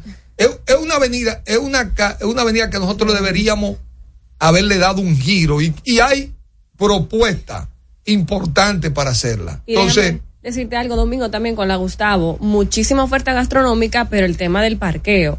Hay puntos eh, en la Gustavo que se arman unos entaponamientos precisamente porque todos los locales tienen a los visitantes llegando y no hay manera de circular por ahí. Entonces, ya te indica, por ejemplo, que eso se ha hablado, aquí hay que generar una, una empre- esa empresa de creación de parqueo con todas las modalidades, tiene que ser más potente, tiene que haber un estímulo de parte del Estado porque esa es la ciudad que tenemos, tú no te puedes dejar tu vehículo lejísimo, sin la seguridad, entonces, pero ya no es solo en la Gustavo, eso mismo te pasa en el corazón de Cristo. No, el, de. Cristo Rey, tú vas a una calle a No visitarla hay forma. y porque no pensamos nunca que iba a haber un, un parque vehicular, no se construyó pensando y el vehículo se hizo, se el acceso al vehículo se facilitó de tal manera que ha desbordado los lugares de parqueo. Entonces, ¿qué, ¿qué tiene que hacer esta ciudad? Y no digo solo, el ayuntamiento tiene que liderarlo, pero el sector privado, Exacto. con el gobierno, se requiere un pro- los proyectos de parqueo tienen que ser más potentes que lo que hemos hecho ahora, un patio allí, otra cosa allí, no. Así como se construyen edificios pues, de, de habitación, se requiere una construcción más potente en el área de los parqueos, más otras modalidades que tengan que hacerse. Domingo, me dicen que mm, se queda con nosotros unos minutos más. Vamos a otra pausa y volvemos enseguida en No se diga más. Al regreso, más información en No se diga más. Hey, ¿y qué se siente montarte en tu carro nuevo? La emoción de un carro nuevo no hay que entenderla, hay que vivirla. 25 años encendiendo nuevas emociones contigo. Visítanos en concesionarios, dealers, sucursales y en autoferiapopular.com.do. Te aseguramos las condiciones de feria que se anuncien. Banco Popular, a tu lado siempre. Que ahora Randy y más de 100 mil dominicanos lleguen tranquilos y seguros a sus trabajos gracias al teleférico de los Alcarrizos, lo logramos juntos. Gobierno de la República Dominicana. Entérate de más logros en nuestra página web, juntos.do.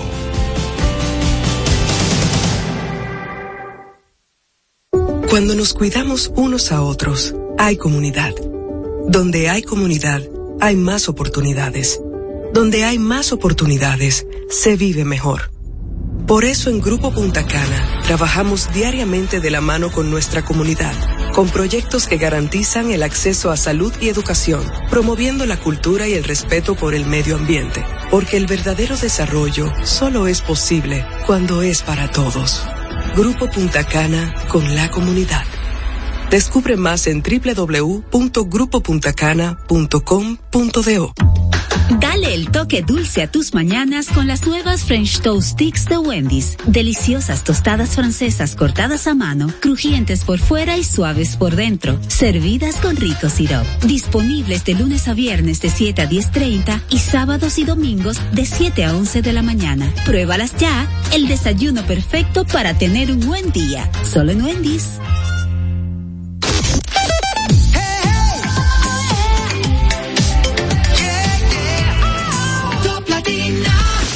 Síguenos en las redes sociales. Arroba no se diga más radio. Seguimos conectados con ustedes en No se diga más por Top Latina.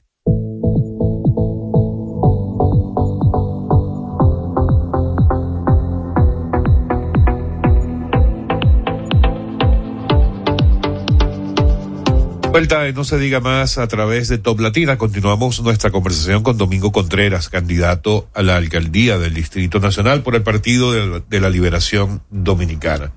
Ya hemos hablado de la ciudad, hemos hablado de posibles propuestas de Domingo Contreras como posible alcalde.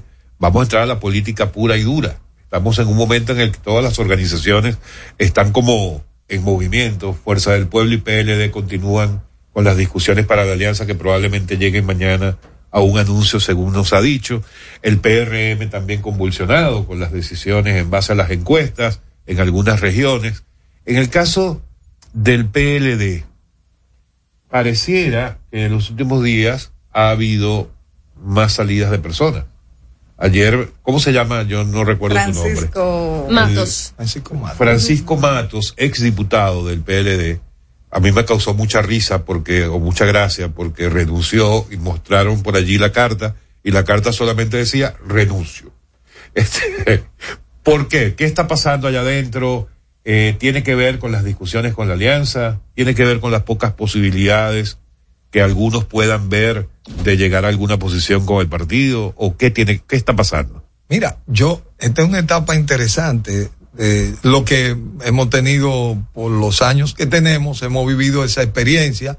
Yo recuerdo que nosotros en el 90 tuvimos al borde de ganar elecciones, fueron muy, y después fue un periodo cruzando el desierto hacia el 94, y mucha gente perdió la fe en ese periodo, pero resulta que entre ese periodo y el otro, por la capacidad de resiliencia y de, y de reencontrarnos con la diferencia, el partido se dividió, se armaron, un grupo salió, y en el de 24 vino la crisis, hicimos la reforma y en dos años después estábamos con una alianza del Frente Patriótico, estábamos subiendo la escalinata. Yo me gusta, Francisco es un buen amigo, yo creo que lo de poner renuncio puede poner después regreso sin problema, es fácil de cambiarlo, no ofendió a nadie, no se metió en muchas consideraciones, quizá una interpretación del momento político que estamos viviendo, porque es un momento difícil. Mire, por ejemplo, yo le decía a alguien, ustedes no han observado algo. ¿Qué le pasó a todos los alcaldes del PRM que fueron a convención?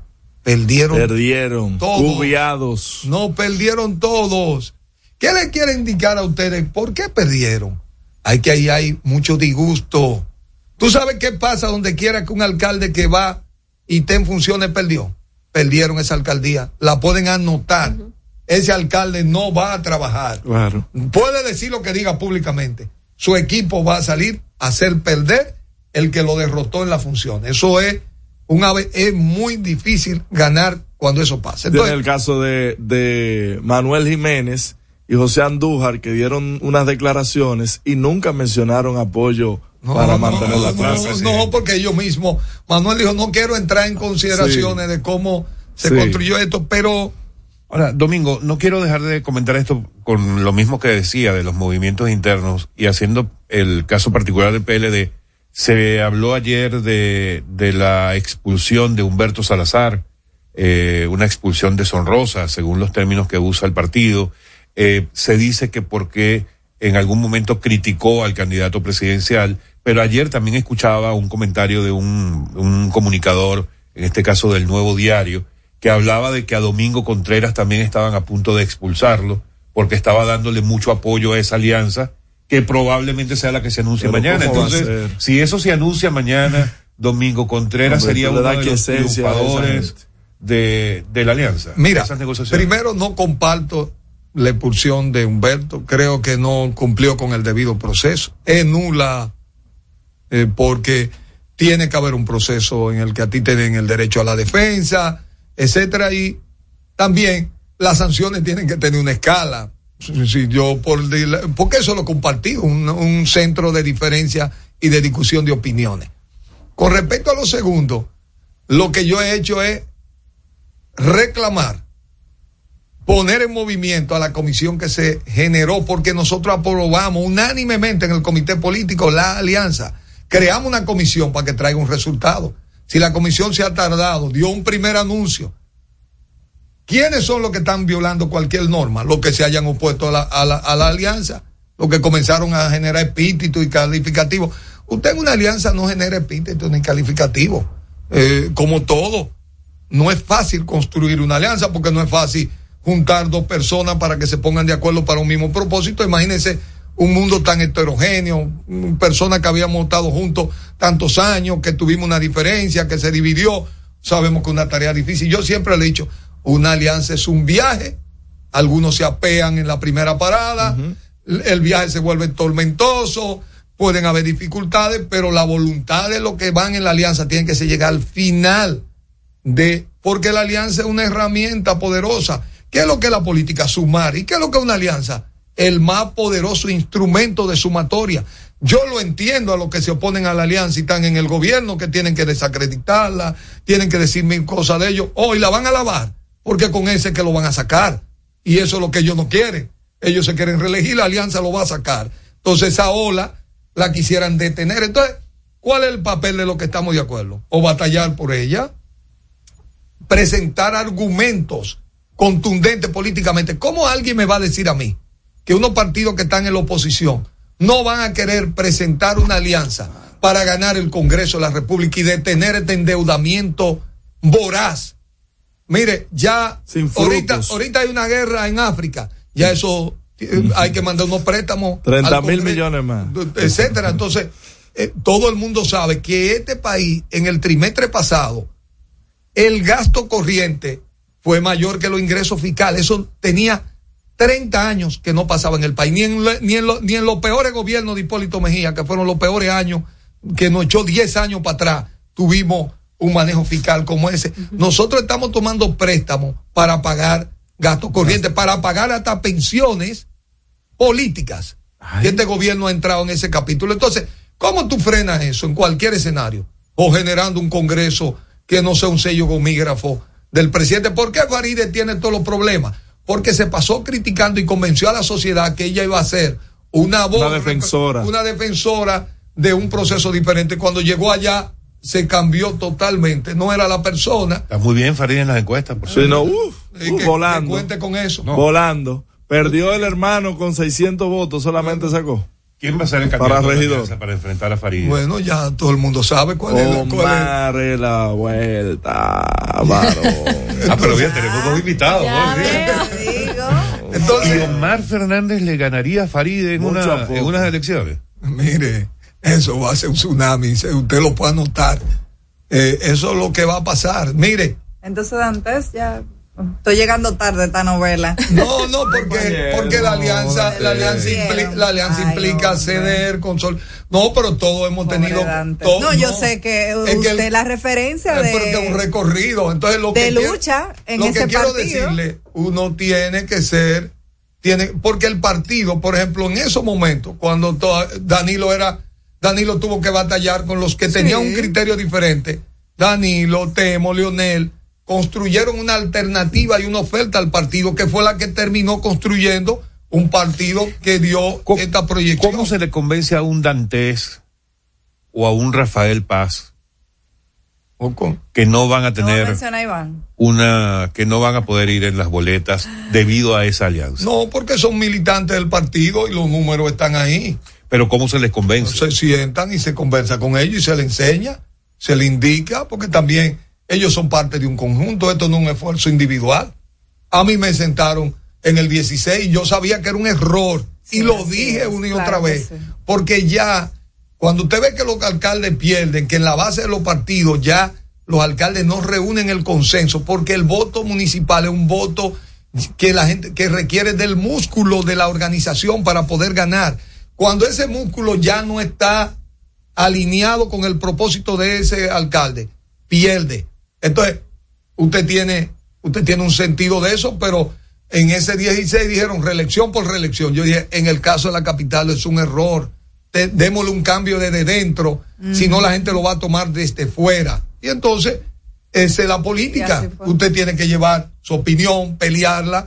Igual, hay personas que tienen que hacer sacrificio por el conjunto de la, de la organización o del proyecto país que, del que somos parte. Domingo, en el anuncio que se hará de la alianza y ya de, de estas últimas negociaciones definidas, ¿se dará ese anuncio con los principales líderes de los tres partidos de oposición? No, ya, ya esos detalles, corresponden a la, a la comisión. Ya vimos, porque ya... ya eso es demasiado. No, no van a dar. Yo creo que hay que generarlo eso No, con inteligencia recuérdate artificial. Que, recuérdate que todavía hay un escenario. Hay, una, hay un acuerdo congresional y munici- municipal y acuérdate que el escenario presidencial tiene un acuerdo de segunda vuelta. Entonces, eh, eso implica que, que tenga, que tenga, que el manejo de ese elemento se haga acorde con esa, esa decisión política. La alianza incluiría el acuerdo en 20 provincias para el nivel senatorial. Es así. 20 provincias, 40 alcaldías. Es así. Bueno, mira. Y ya el senador ¿Quién por San Juan ya dio el avance de que ya él sería el candidato a la, a- a la senaduría y Lenín a la alcaldía en San Juan. lo bueno, lo bueno de esta alianza es que es una alianza que se formó desde abajo. No, no, es de verdad, las gentes de todos los niveles sociales, júntense. Sabíamos que los liderazgos no eran los que estaban mucho en eso. No, sino no, había, la había base, claro. la base fue que le fue poniendo el merenguito, el sabor, la bachata, el, Claro. el sazón. Por eso, la, porque eso, por eso son los líderes, porque tienen que ser capaces de interpretar el sentimiento mayoritario, porque si usted se desconecta de eso, de, de, de quién usted es líder, si usted no es capaz de interpretar a la mayoría. Ahora, Domingo, la pregunta difícil me toca hacerla a mí. Domingo sin alianza, ¿por dónde estaban los números? Y Domingo con alianza, ¿hacia dónde va? Mira, es que la arquitectura, yo de verdad siempre digo, tú saca número y mide para tú trabajar. Hay que esperar tener el momento político. Entonces, a partir de ahí es que ya hay que medir, porque ese va a ser el escenario sobre el que hay que trabajar para modificar, sumando, buscando esfuerzos que te lleven a una, te lleven al triunfo electoral. De modo que todos los números que tú veas, y ya tú lo sabes, que el, el electorado te cambia rápidamente. Tú, en cualquiera de los lugares, fíjate que las encuestas tienen problemas serios en toda parte. Hay un cambio de mentalidad de la gente y por lo tanto, de verdad que a mí lo que realmente preocupa es construir la arquitectura electoral de un proceso. Cada proceso es diferente. Si uno no es capaz de interpretarlo y de batallar por ello, y a partir de eso entonces hacer la campaña. La campaña se inicia cuando usted tiene la arquitectura del proceso para poder hacer una oferta creíble para que la gente sepa que no es a participar que usted va, que usted va a ganar, usted va a darlo el todo y que usted ha hecho el esfuerzo de construir la herramienta para tener una victoria electoral. ¿Cuál va a ser el eslogan de domingo? Juntos por la capital. Ah, yo pensaba que era sigamos cambiando. Hay que cambiar el cambio. Domingo, gracias No, por gracias a acompañarnos. ustedes. Amigos, ha sido Domingo Contreras, candidato a la alcaldía del Distrito Nacional por el Partido de la Liberación Dominicana. Y no se diga más. Al regreso, más información en No se diga más. Top. Yo estoy creciendo fuerte. Y yo creciendo bella. Con Chocorrica, con Chocorrica, con Chocorrica. Qué cosa buena. Yo estoy como un torito. Y yo como una estrella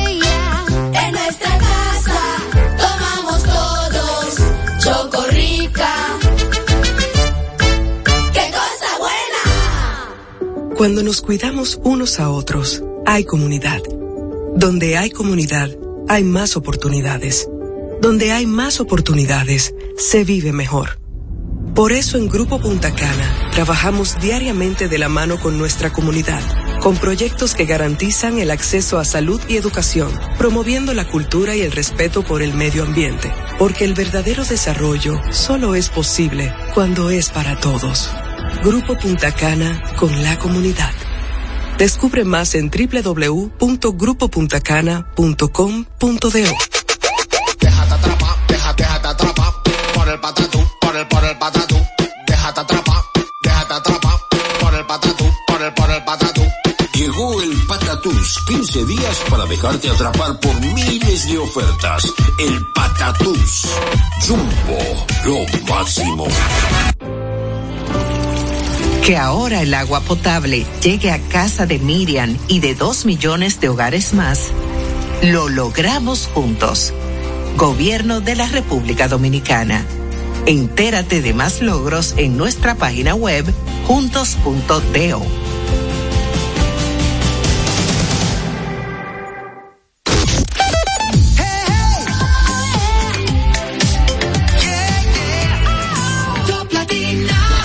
Interactúa con nosotros 809-542-1017. Seguimos conectados con ustedes en No se diga más por Top Latina.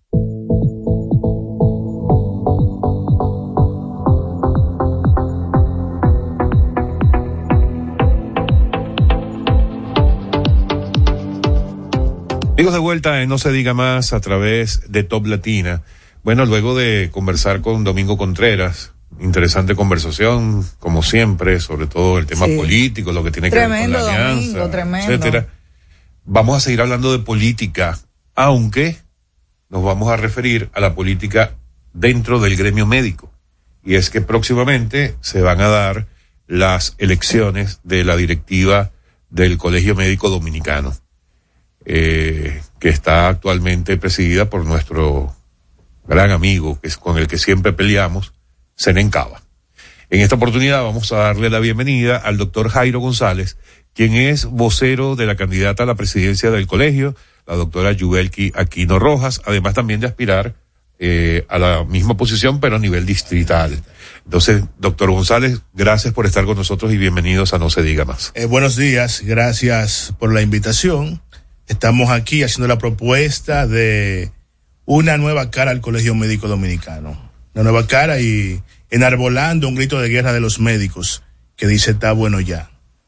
Está bueno ya, eso nació regularmente cada dos años se hacen elecciones en el Colegio Médico Dominicano y en esas elecciones se elige un nuevo presidente del Colegio Médico Dominicano y como sabemos es uno de los gremios más combativos que hay en el país, por no decir el más. Pero hemos visto que lamentablemente en el Colegio Médico ha habido como, como un entrampamiento. El Colegio Médico tenemos un candidato que es quien no adversa, que ya ha sido cinco veces presidente del Colegio Médico Dominicano. Y nosotros somos unos, vamos en los 50 mil médicos aproximadamente. Y lamentablemente una sola persona es quien decide el destino del Colegio Médico Dominicano. Y eso ha permitido que el Colegio Médico Dominicano se encuentre prácticamente entrampado en el pasado. El Colegio Médico todavía ni siquiera se ha digitalizado.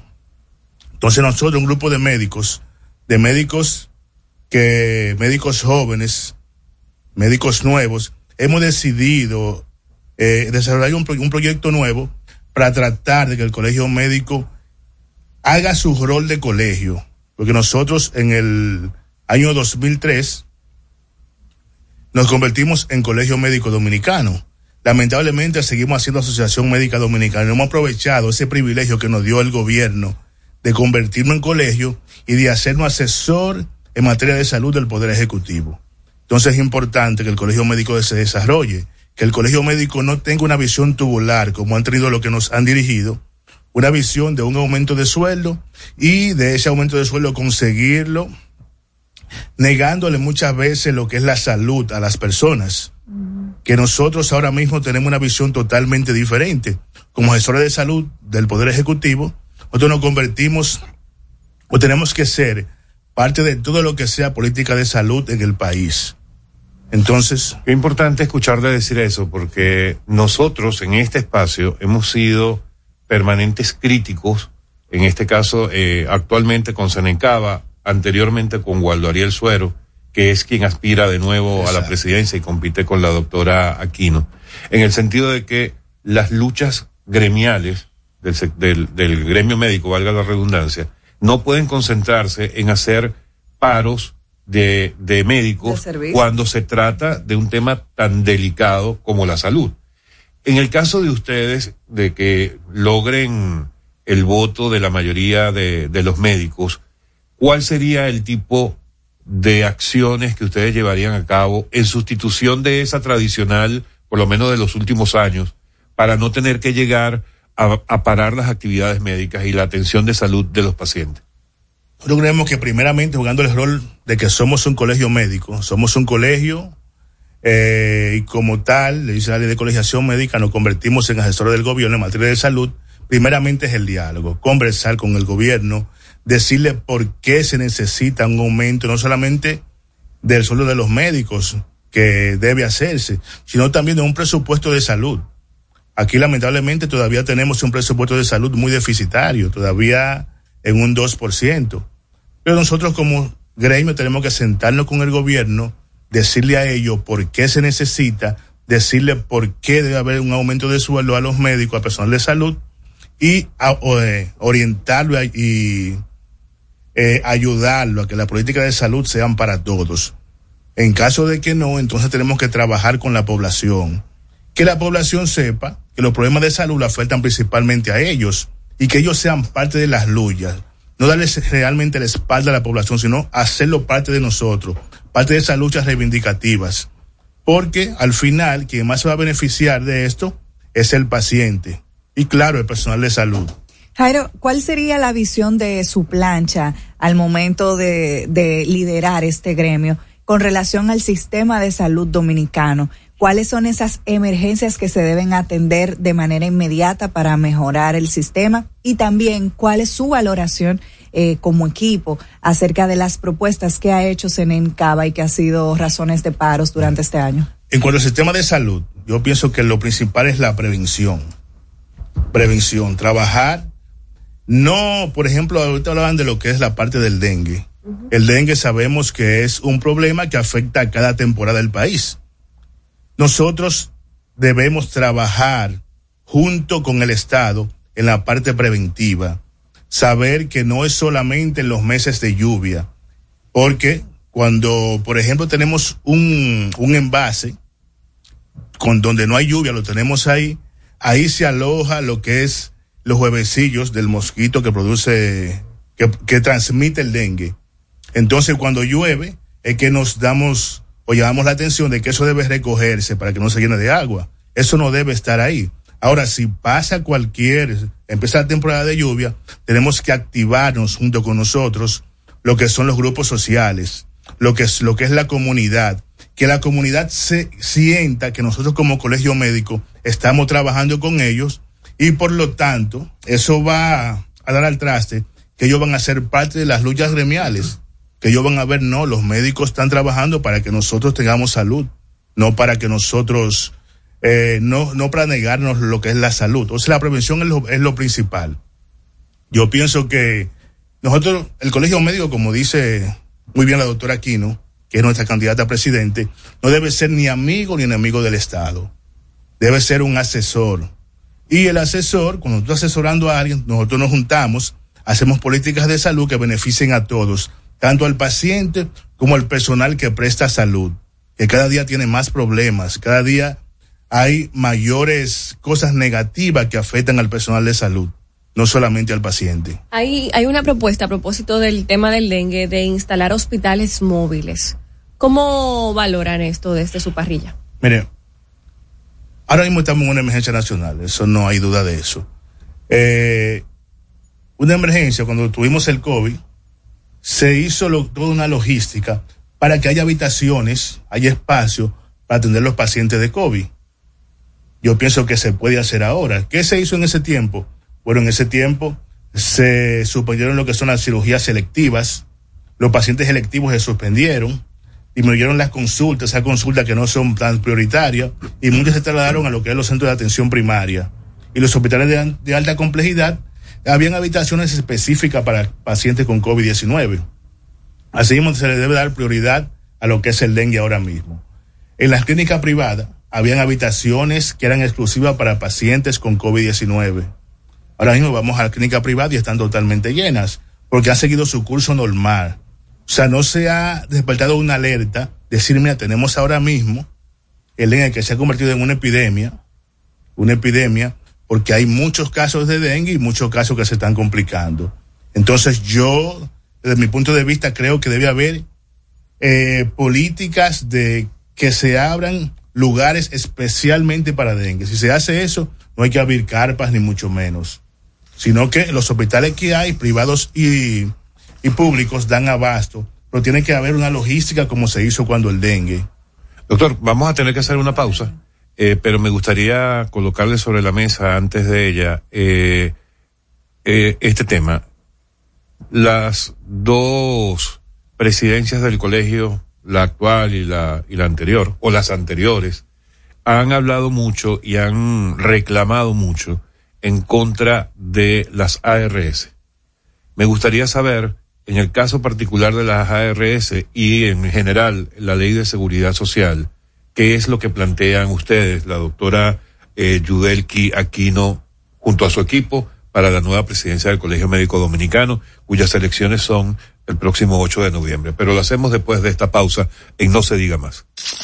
Al regreso, más información en No se diga más. Top Latina. Aprendo en el colegio. Me llena de energía. Me brinda vitamina. Para ganar el juego. Creciendo sano y fuerte. Todos tomamos Fortimal Kids. Un brazo de poder en cada cucharada. Fortalece el sistema inmune de tus hijos con Fortimal Kids. Fuente de omega, vitaminas A, D y extracto de malta. Con rico sabor a naranja. Un producto de laboratorios Dr. Collado. Dale el toque dulce a tus mañanas con las nuevas French Toast Sticks de Wendy's. Deliciosas tostadas francesas cortadas a mano, crujientes por fuera y suaves por dentro. Servidas con rico sirop. Disponibles de lunes a viernes de 7 a 10.30 y sábados y domingos de 7 a 11 de la mañana. Pruébalas ya. El desayuno perfecto para tener un buen día. Solo en Wendy's. Ahora la gran diferencia está súper cerca de ti. Supermercados Nacional Sarasota. Un nuevo espacio cómodo y práctico con la gran variedad, servicio, precios y calidad que mereces. Avenida Sarasota 101, esquina calle Dolores Rodríguez Objío. Supermercados Nacional. La gran diferencia.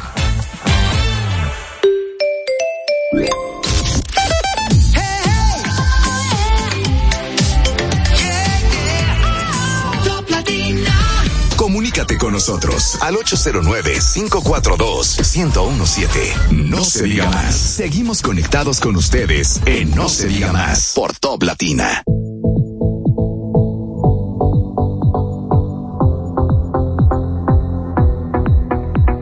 Amigos de vuelta, no se diga más a través de Top Latina. Continuamos nuestra conversación con el doctor Jairo González, parte de la plancha número dos por la presidencia del Colegio Médico Dominicano encabezado por la doctora Yubel Quequino. Y antes de la pausa hablábamos de las permanentes, los permanentes reclamos o demandas de la actual y anteriores directivas del Colegio Médico con respecto a las ARS y en general ley de seguridad social. ¿Qué planteamiento tienen ustedes al particular? Sí, miren, nosotros tuvimos una lucha, una lucha larga contra las ARS, una lucha, por ejemplo, yo soy médico emergenciólogo y nosotros seguimos trabajando independientemente de que de la lucha que haya. Las emergencias y los pacientes críticos se preservan. Esa es la temática del colegio médico. Pero una lucha prácticamente sin resultado tuvimos después de varios meses. ¿Qué pasa? Nosotros hemos planteado dentro del bloque que tenemos que hacer una lucha pensada, una lucha sistemática, una lucha donde nosotros hablemos con números. Nosotros vimos anteriormente cómo las ARS contratan guruses, personas que saben manejar números, personas, como dice la doctora, que dos y dos le dan mil. Nosotros lamentablemente los médicos no manejamos números, no tenemos eh, eso en nuestro, en nuestro currículum. Por lo tanto, como no sabemos de eso, tenemos que contratar personas que sí lo hagan, como lo hacen las ARS, que traen personas hasta de otros países para darles respuesta a los reclamos de nosotros. Yo le decía que el otro día hicieron un media tour diciendo que los fondos de la, de la seguridad social no daban para los reclamos de los médicos. Ok. Nosotros fuimos a hablar y no pudimos convencer a nadie porque no teníamos las herramientas para decir, no, esto es diferente. No, esto no se hace, solamente hablamos con especulaciones. Nosotros como colegio médico tenemos que hablar con expertos que sepan de número, con personas que sepan manejar lo que son esos temas que son tan engorrosos para nosotros y hablar de esa manera a ellos. Como ellos no hablan, hablar en ese mismo idioma. Y por eso vamos a, a tratarle, vamos a contratar cuando estemos ahí personas expertas en números para hablarle con su mismo idioma y descubrir si realmente los fondos dan o no dan. Si no dan, sabemos que el gobierno es garante de la salud, porque la salud es un derecho fundamental.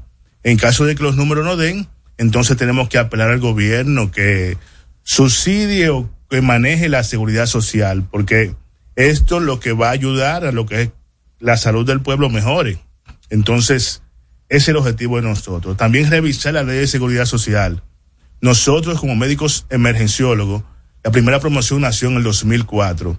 Lamentablemente no somos parte de la seguridad social, no estamos incluidos porque en ese tiempo no había médicos emergenciólogos. Nosotros eh, no estamos incluidos. Por lo tanto, una de las excusas de las ARS para no otorgarnos código a nosotros es que nosotros no estamos en el plan básico de seguridad social, en el, en el PBS. Entonces, ¿qué es lo que dice la ley? Que debió revisarse cada 10 años la ley de seguridad social. Ya van 23 años y la ley no se ha revisado, no se han agregado nuevos procedimientos, no se han agregado nuevas especialidades. Lamentablemente, no sé cuál fue la voluntad o la falta de voluntad del Colegio Médico Dominicano, que ya debió revisarse dos veces la ley de seguridad social. Eh, sa- saliéndome un poco de la ley de seguridad social, pero tocando un punto neurálgico para muchos pacientes y usuarios de servicios médicos, ¿qué usted opina sobre la regular- regularización en el sistema tributario de los médicos? Mucha gente en los últimos años Ay, se ha ay, quejado ay, de que visita al médico y no puede pedirle una factura con comprobante fiscal. Y tenemos el tema del seguro que te reembolsan un, un monto mínimo y aún así tú no puedes registrar ese gasto. ¿Se ha contemplado alguna alternativa desde su plancha para esto o tienen esta eh, visión como una posibilidad? Mira, esa parte hay que reunirse con las sociedades médicas especializadas y discutirla. Lamentablemente, eh, las aseguradoras le pagan al médico unos 350 pesos por pacientes. Son unos 500 pesos, quedan 350 pesos por paciente. Si el médico, el médico que da consulta, solamente se circunscribiera a cobrar esa parte, lamentablemente la medicina no existiría. Porque el médico tiene que pagar un consultorio muy caro, tiene que pagar energía eléctrica, una secretaria, tiene que eh, pagar un teléfono, o sea, prácticamente gasolina. Creo que No, pero eso lo hace cualquier profesional, independientemente si es médico, Sí, abogado, todo. si es porque tiene un quizás un buen una buena remuneración pero con ese monto que paga la ARS no es posible dar una práctica eh, privada con la calidad que necesita el medio privado nosotros en la parte mía sabemos que las emergencias no se cobran en la parte de emergencia pero la cantidad el afluente de pacientes es mucho mayor Muy alto, claro. es mucho mayor. Y de hecho, muchos de los pacientes que van a emergencia van corriéndole a esa parte que usted dice de pagar el llamado copago. Pero eso habría que estudiarlo, hay que revisarlo. Y yo pienso que deberíamos, si se, se regulariza como tiene que regularizarse, llegar a acuerdo con los compañeros médicos que están en la consulta. Pero habría que ver cómo el monto de las ARS aumenta para ellos, para que eso no suceda. Doctor, una pregunta ahí. ¿Ustedes son en esa plancha pro huelga? Esa es la parte que nosotros queremos trabajar. Porque nosotros, si vamos a hacer una huelga, tiene que reclamarle el pueblo como reclamante de lo que es la salud. No nosotros negarle la salud al pueblo. Nosotros de nuestro libre albedrío diciendo vamos a hacer una huelga porque no nos quieren aumentar el sueldo. Nosotros queremos, creemos que antes de nosotros decidir algo, tenemos que trabajar la población. Que la población se sienta parte de las luchas. Porque nosotros los médicos hemos perdido mucho, mucho prestigio en la, en lo que es las comunidades. Anteriormente, cuando yo era, era un niño, cuando vi un médico en el barrio, un médico en la comunidad, era una persona Admirada. admirada, una persona que la persona Referente. quería hasta, hasta conocerla, saludarla, un referente de la, de la población. Ahora, lamentablemente, nosotros nos hemos convertido, como nos decía un compañero, en un un, en, un, en, en- un grupo de personas como por ejemplo los transportistas que no muchas veces, un ejemplo así, y nosotros los médicos tenemos que llegar a lo que éramos antes, ese es el objetivo, por eso hablamos tanto de, la integración de la gente, Cu- cuando nosotros digamos hay que aumentar el presupuesto de salud, la gente siente que hay que aumentarlo porque hay un déficit. Y cuando nosotros, que nos, que la gente sea lo primero, que es para lo que fuimos formados, para atender los pacientes. Y yo creo que negarle esa oportunidad al paciente de que, mira, ahora mismo tú vas a un hospital público a buscar una cita para un cualquier tipo de patología y fácilmente para este año no hay cita. Te lo ponen para el año que viene. Y cuando tú vengas el año que viene te digan no, hay huelga. Oye, que tú vengas de, de, de Dajabón a atenderte y que te digan no hay salud, no hay huelga, que tú tienes que volver para allá y saber cuándo te van a poner la cita, yo pienso que eso es inhumano. Doctor, eh, para estas elecciones del 8 de noviembre, la, la directiva del Colegio Médico Dominicano, ¿por qué un médico debería inclinarse más por la doctora Yubel que Aquino que por Waldo Ariel Suero? Mira, nosotros, ese reciclaje que hay en el Colegio Médico Dominicano, como dije anteriormente, nos ha dejado prácticamente rezagado y no ha dejado prácticamente en el pasado. Es imposible que con tanta tecnología que hay, para tú conseguir una simple carta de miembro del Colegio Médico Dominicano, tengas que desplazarte de, por ejemplo, de, de Jimaní, de Dajabón, a la capital a buscar una simple carta al Colegio Médico Dominicano de miembro. ¿Mm? Tu vida. Eso es algo sencillo. Pero el famoso aumento de sueldo. Hay que aumentar el sueldo a los médicos, al personal de salud. Pero un aumento que sea indexado. Nosotros apelamos a la ley de indexación, que ya lo utilizan otros gremios.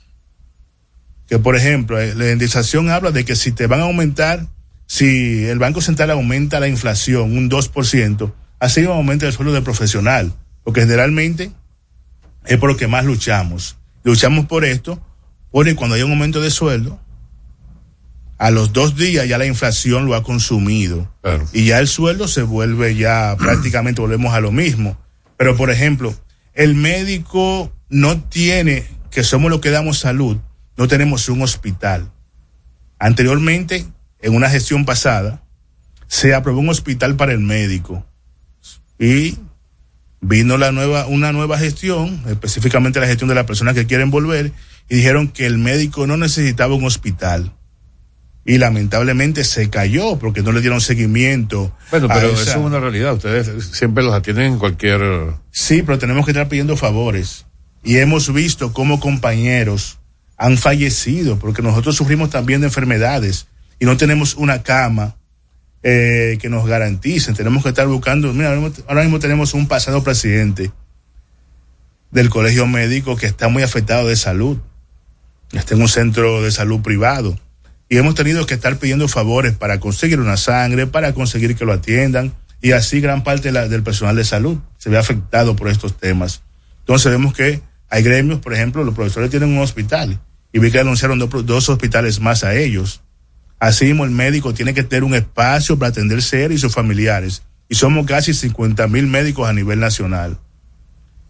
Médicos que han perdido, han perdido la esperanza en el Colegio Médico Dominicano. Por eso es que vemos que en las elecciones del Colegio Médico Dominicano, de esa cantidad de médicos, votan de un de siete mil a nueve mil médicos, no más de ahí. Porque se ha perdido el interés en el colegio médico. El colegio médico generalmente, si usted no necesita ir a buscar una, una carta, a buscar una documentación, usted no va al colegio médico dominicano. Y ese interés tiene que volver. Nosotros no tenemos, por ejemplo, clubes eh, de nuestra que, que tengan nuestro nivel, pero tampoco los médicos que se pensionan tienen un seguro al nivel de nosotros de los médicos. Vemos que hay instituciones que tienen seguro premium de Senasa. Nosotros cuando nos pensionamos tenemos uno de los peores seguros que se llama Senasa, Senasa pensionado, que es similar al, al Senasa de, subsidiado. Y terminamos enfermos, terminamos todos, todos, terminamos con patologías como la hipertensión, como entre otras, que nos afectan lo que es la salud. Bueno, doctor, lamentablemente se nos acabó el tiempo. Para terminar, eh, cuando suelen ocurrir estas elecciones de gremios, el ganador se celebra en la casa de algún partido. En el caso de la doctora Aquino, ¿en cuál de las casas de partido Ay. se va a celebrar? ¿PRM, PLD, PRD, Fuerza del Pueblo? ¿En cuál? Bueno, nosotros vamos a celebrar en el Colegio Médico Dominicano, porque nosotros somos, nuestros partidos son los médicos. Muy son bien. los médicos. Y como tal, vamos a celebrar con los médicos, porque este va a ser un triunfo de los médicos, que somos, el Colegio Médico es de todo. Así que este 8 de noviembre los invitamos a que todos voten dos. Vamos a votar, señores, vamos a poder decidir lo que es el futuro de nosotros y el presente. No nos quedemos en la casa. Así que vota dos este 8 de noviembre. Y saludos a Waldo Ariel. Gracias, doctor. Ha sido el doctor Jairo González, parte de la plancha de la doctora Yubel Aquino para el Colegio Médico Dominicano en No Se Diga Más. Será esta mañana. Mañana es jueves. Bye bye. No se diga más. Una revista informativa con los hechos noticiosos que marcan tendencias en el país y el mundo por Top Latina. A esta hora, RTN te informa. Esto es lo que debes saber. Saludos amigos, gracias por la sintonía. Mi nombre es Elizabeth Márquez y estas son las principales informaciones de la prensa nacional hoy miércoles 18 de octubre. Comisión de la Organización de Estados Americanos palpó situación en el río Masacre. Hicieron levantamiento de las obras de ambos países. Presentarán informe a países miembros de la OEA. Ministerio de Trabajo asegura la formalidad laboral en el país aumenta un 5.8%. Entregan remozado Parque de las Casas en sector Miramar del Distrito Nacional. Tribunal ratifica la medida de coerción en contra de imputado en Operación Gavilán. Informe del Departamento de Estado enumera desafíos de RD. Corrupción y falta de reglas claras afectan inversión extranjera. Embajada de Estados Unidos tendrá citas para visado todos los miércoles a partir de hoy. Para las emisoras del grupo Les informó Elizabeth Márquez. En este momento hay una persona que puede alcanzar su sueño gracias a Guapa, porque Guapa te da la facilidad de estudiar a cualquier hora y desde donde estés. Universidad Guapa, donde estés y cuando puedas, estamos. Edelai presenta Los Inigualables, la Z y la L, Zion y Lennox. Con su nueva gira internacional, interpretando todos sus éxitos, Zion y Lennox. 4 de noviembre, Anfiteatro Blue Mall Punta Cana, Zion y Lennox. Boletas en Nueva Tickets. Crecimiento de siempre ahora tiene nueva imagen. Nido crecimiento contiene prebióticos, hierro, calcio, vitaminas y minerales que los ayudan a fortalecer sus defensas y a contribuir con un sistema inmune sano. Con una nutrición adecuada y tu amor, puedes ayudarlo a estar protegido donde sea. Nido, tu amor, su futuro. Nido crecimiento no es un sustituto de la leche materna a partir de los dos años. César Suárez Jr. presenta el astro de la canción, el ícono mexicano, el imponente y carismático Emmanuel. Emmanuel, personalidad, pasión, entrega y energía, presentando su nuevo espectáculo, Emmanuel Live, All the Hits, con una producción espectacular. Sábado 21 de octubre, sala principal Teatro Nacional, 8.30 de la noche. Emmanuel en vivo. Será una noche inolvidable y solo de éxitos. Boletas a la venta ya. Información 809-227-1344. Porque lo primero es lo primero. Delante de una experta abuela, siempre hay un exquisito nutritivo plato y detrás una delicada y dulce madre que los deleita con deliciosas pastas, pescados y guisos tan ricos porque siempre lleva adelante la pasta de tomate la famosa que da sabor y color insuperable. Porque lo primero es lo primero de la famosa, claro, la famosa, lo más natural. Calidad avalada por ISO 9001-2015. Ahora le damos un break a los comerciales. Recargamos una nueva hora con lo más top de la música latina en el siguiente bloque musical. Presentado por La Famosa, lo más natural.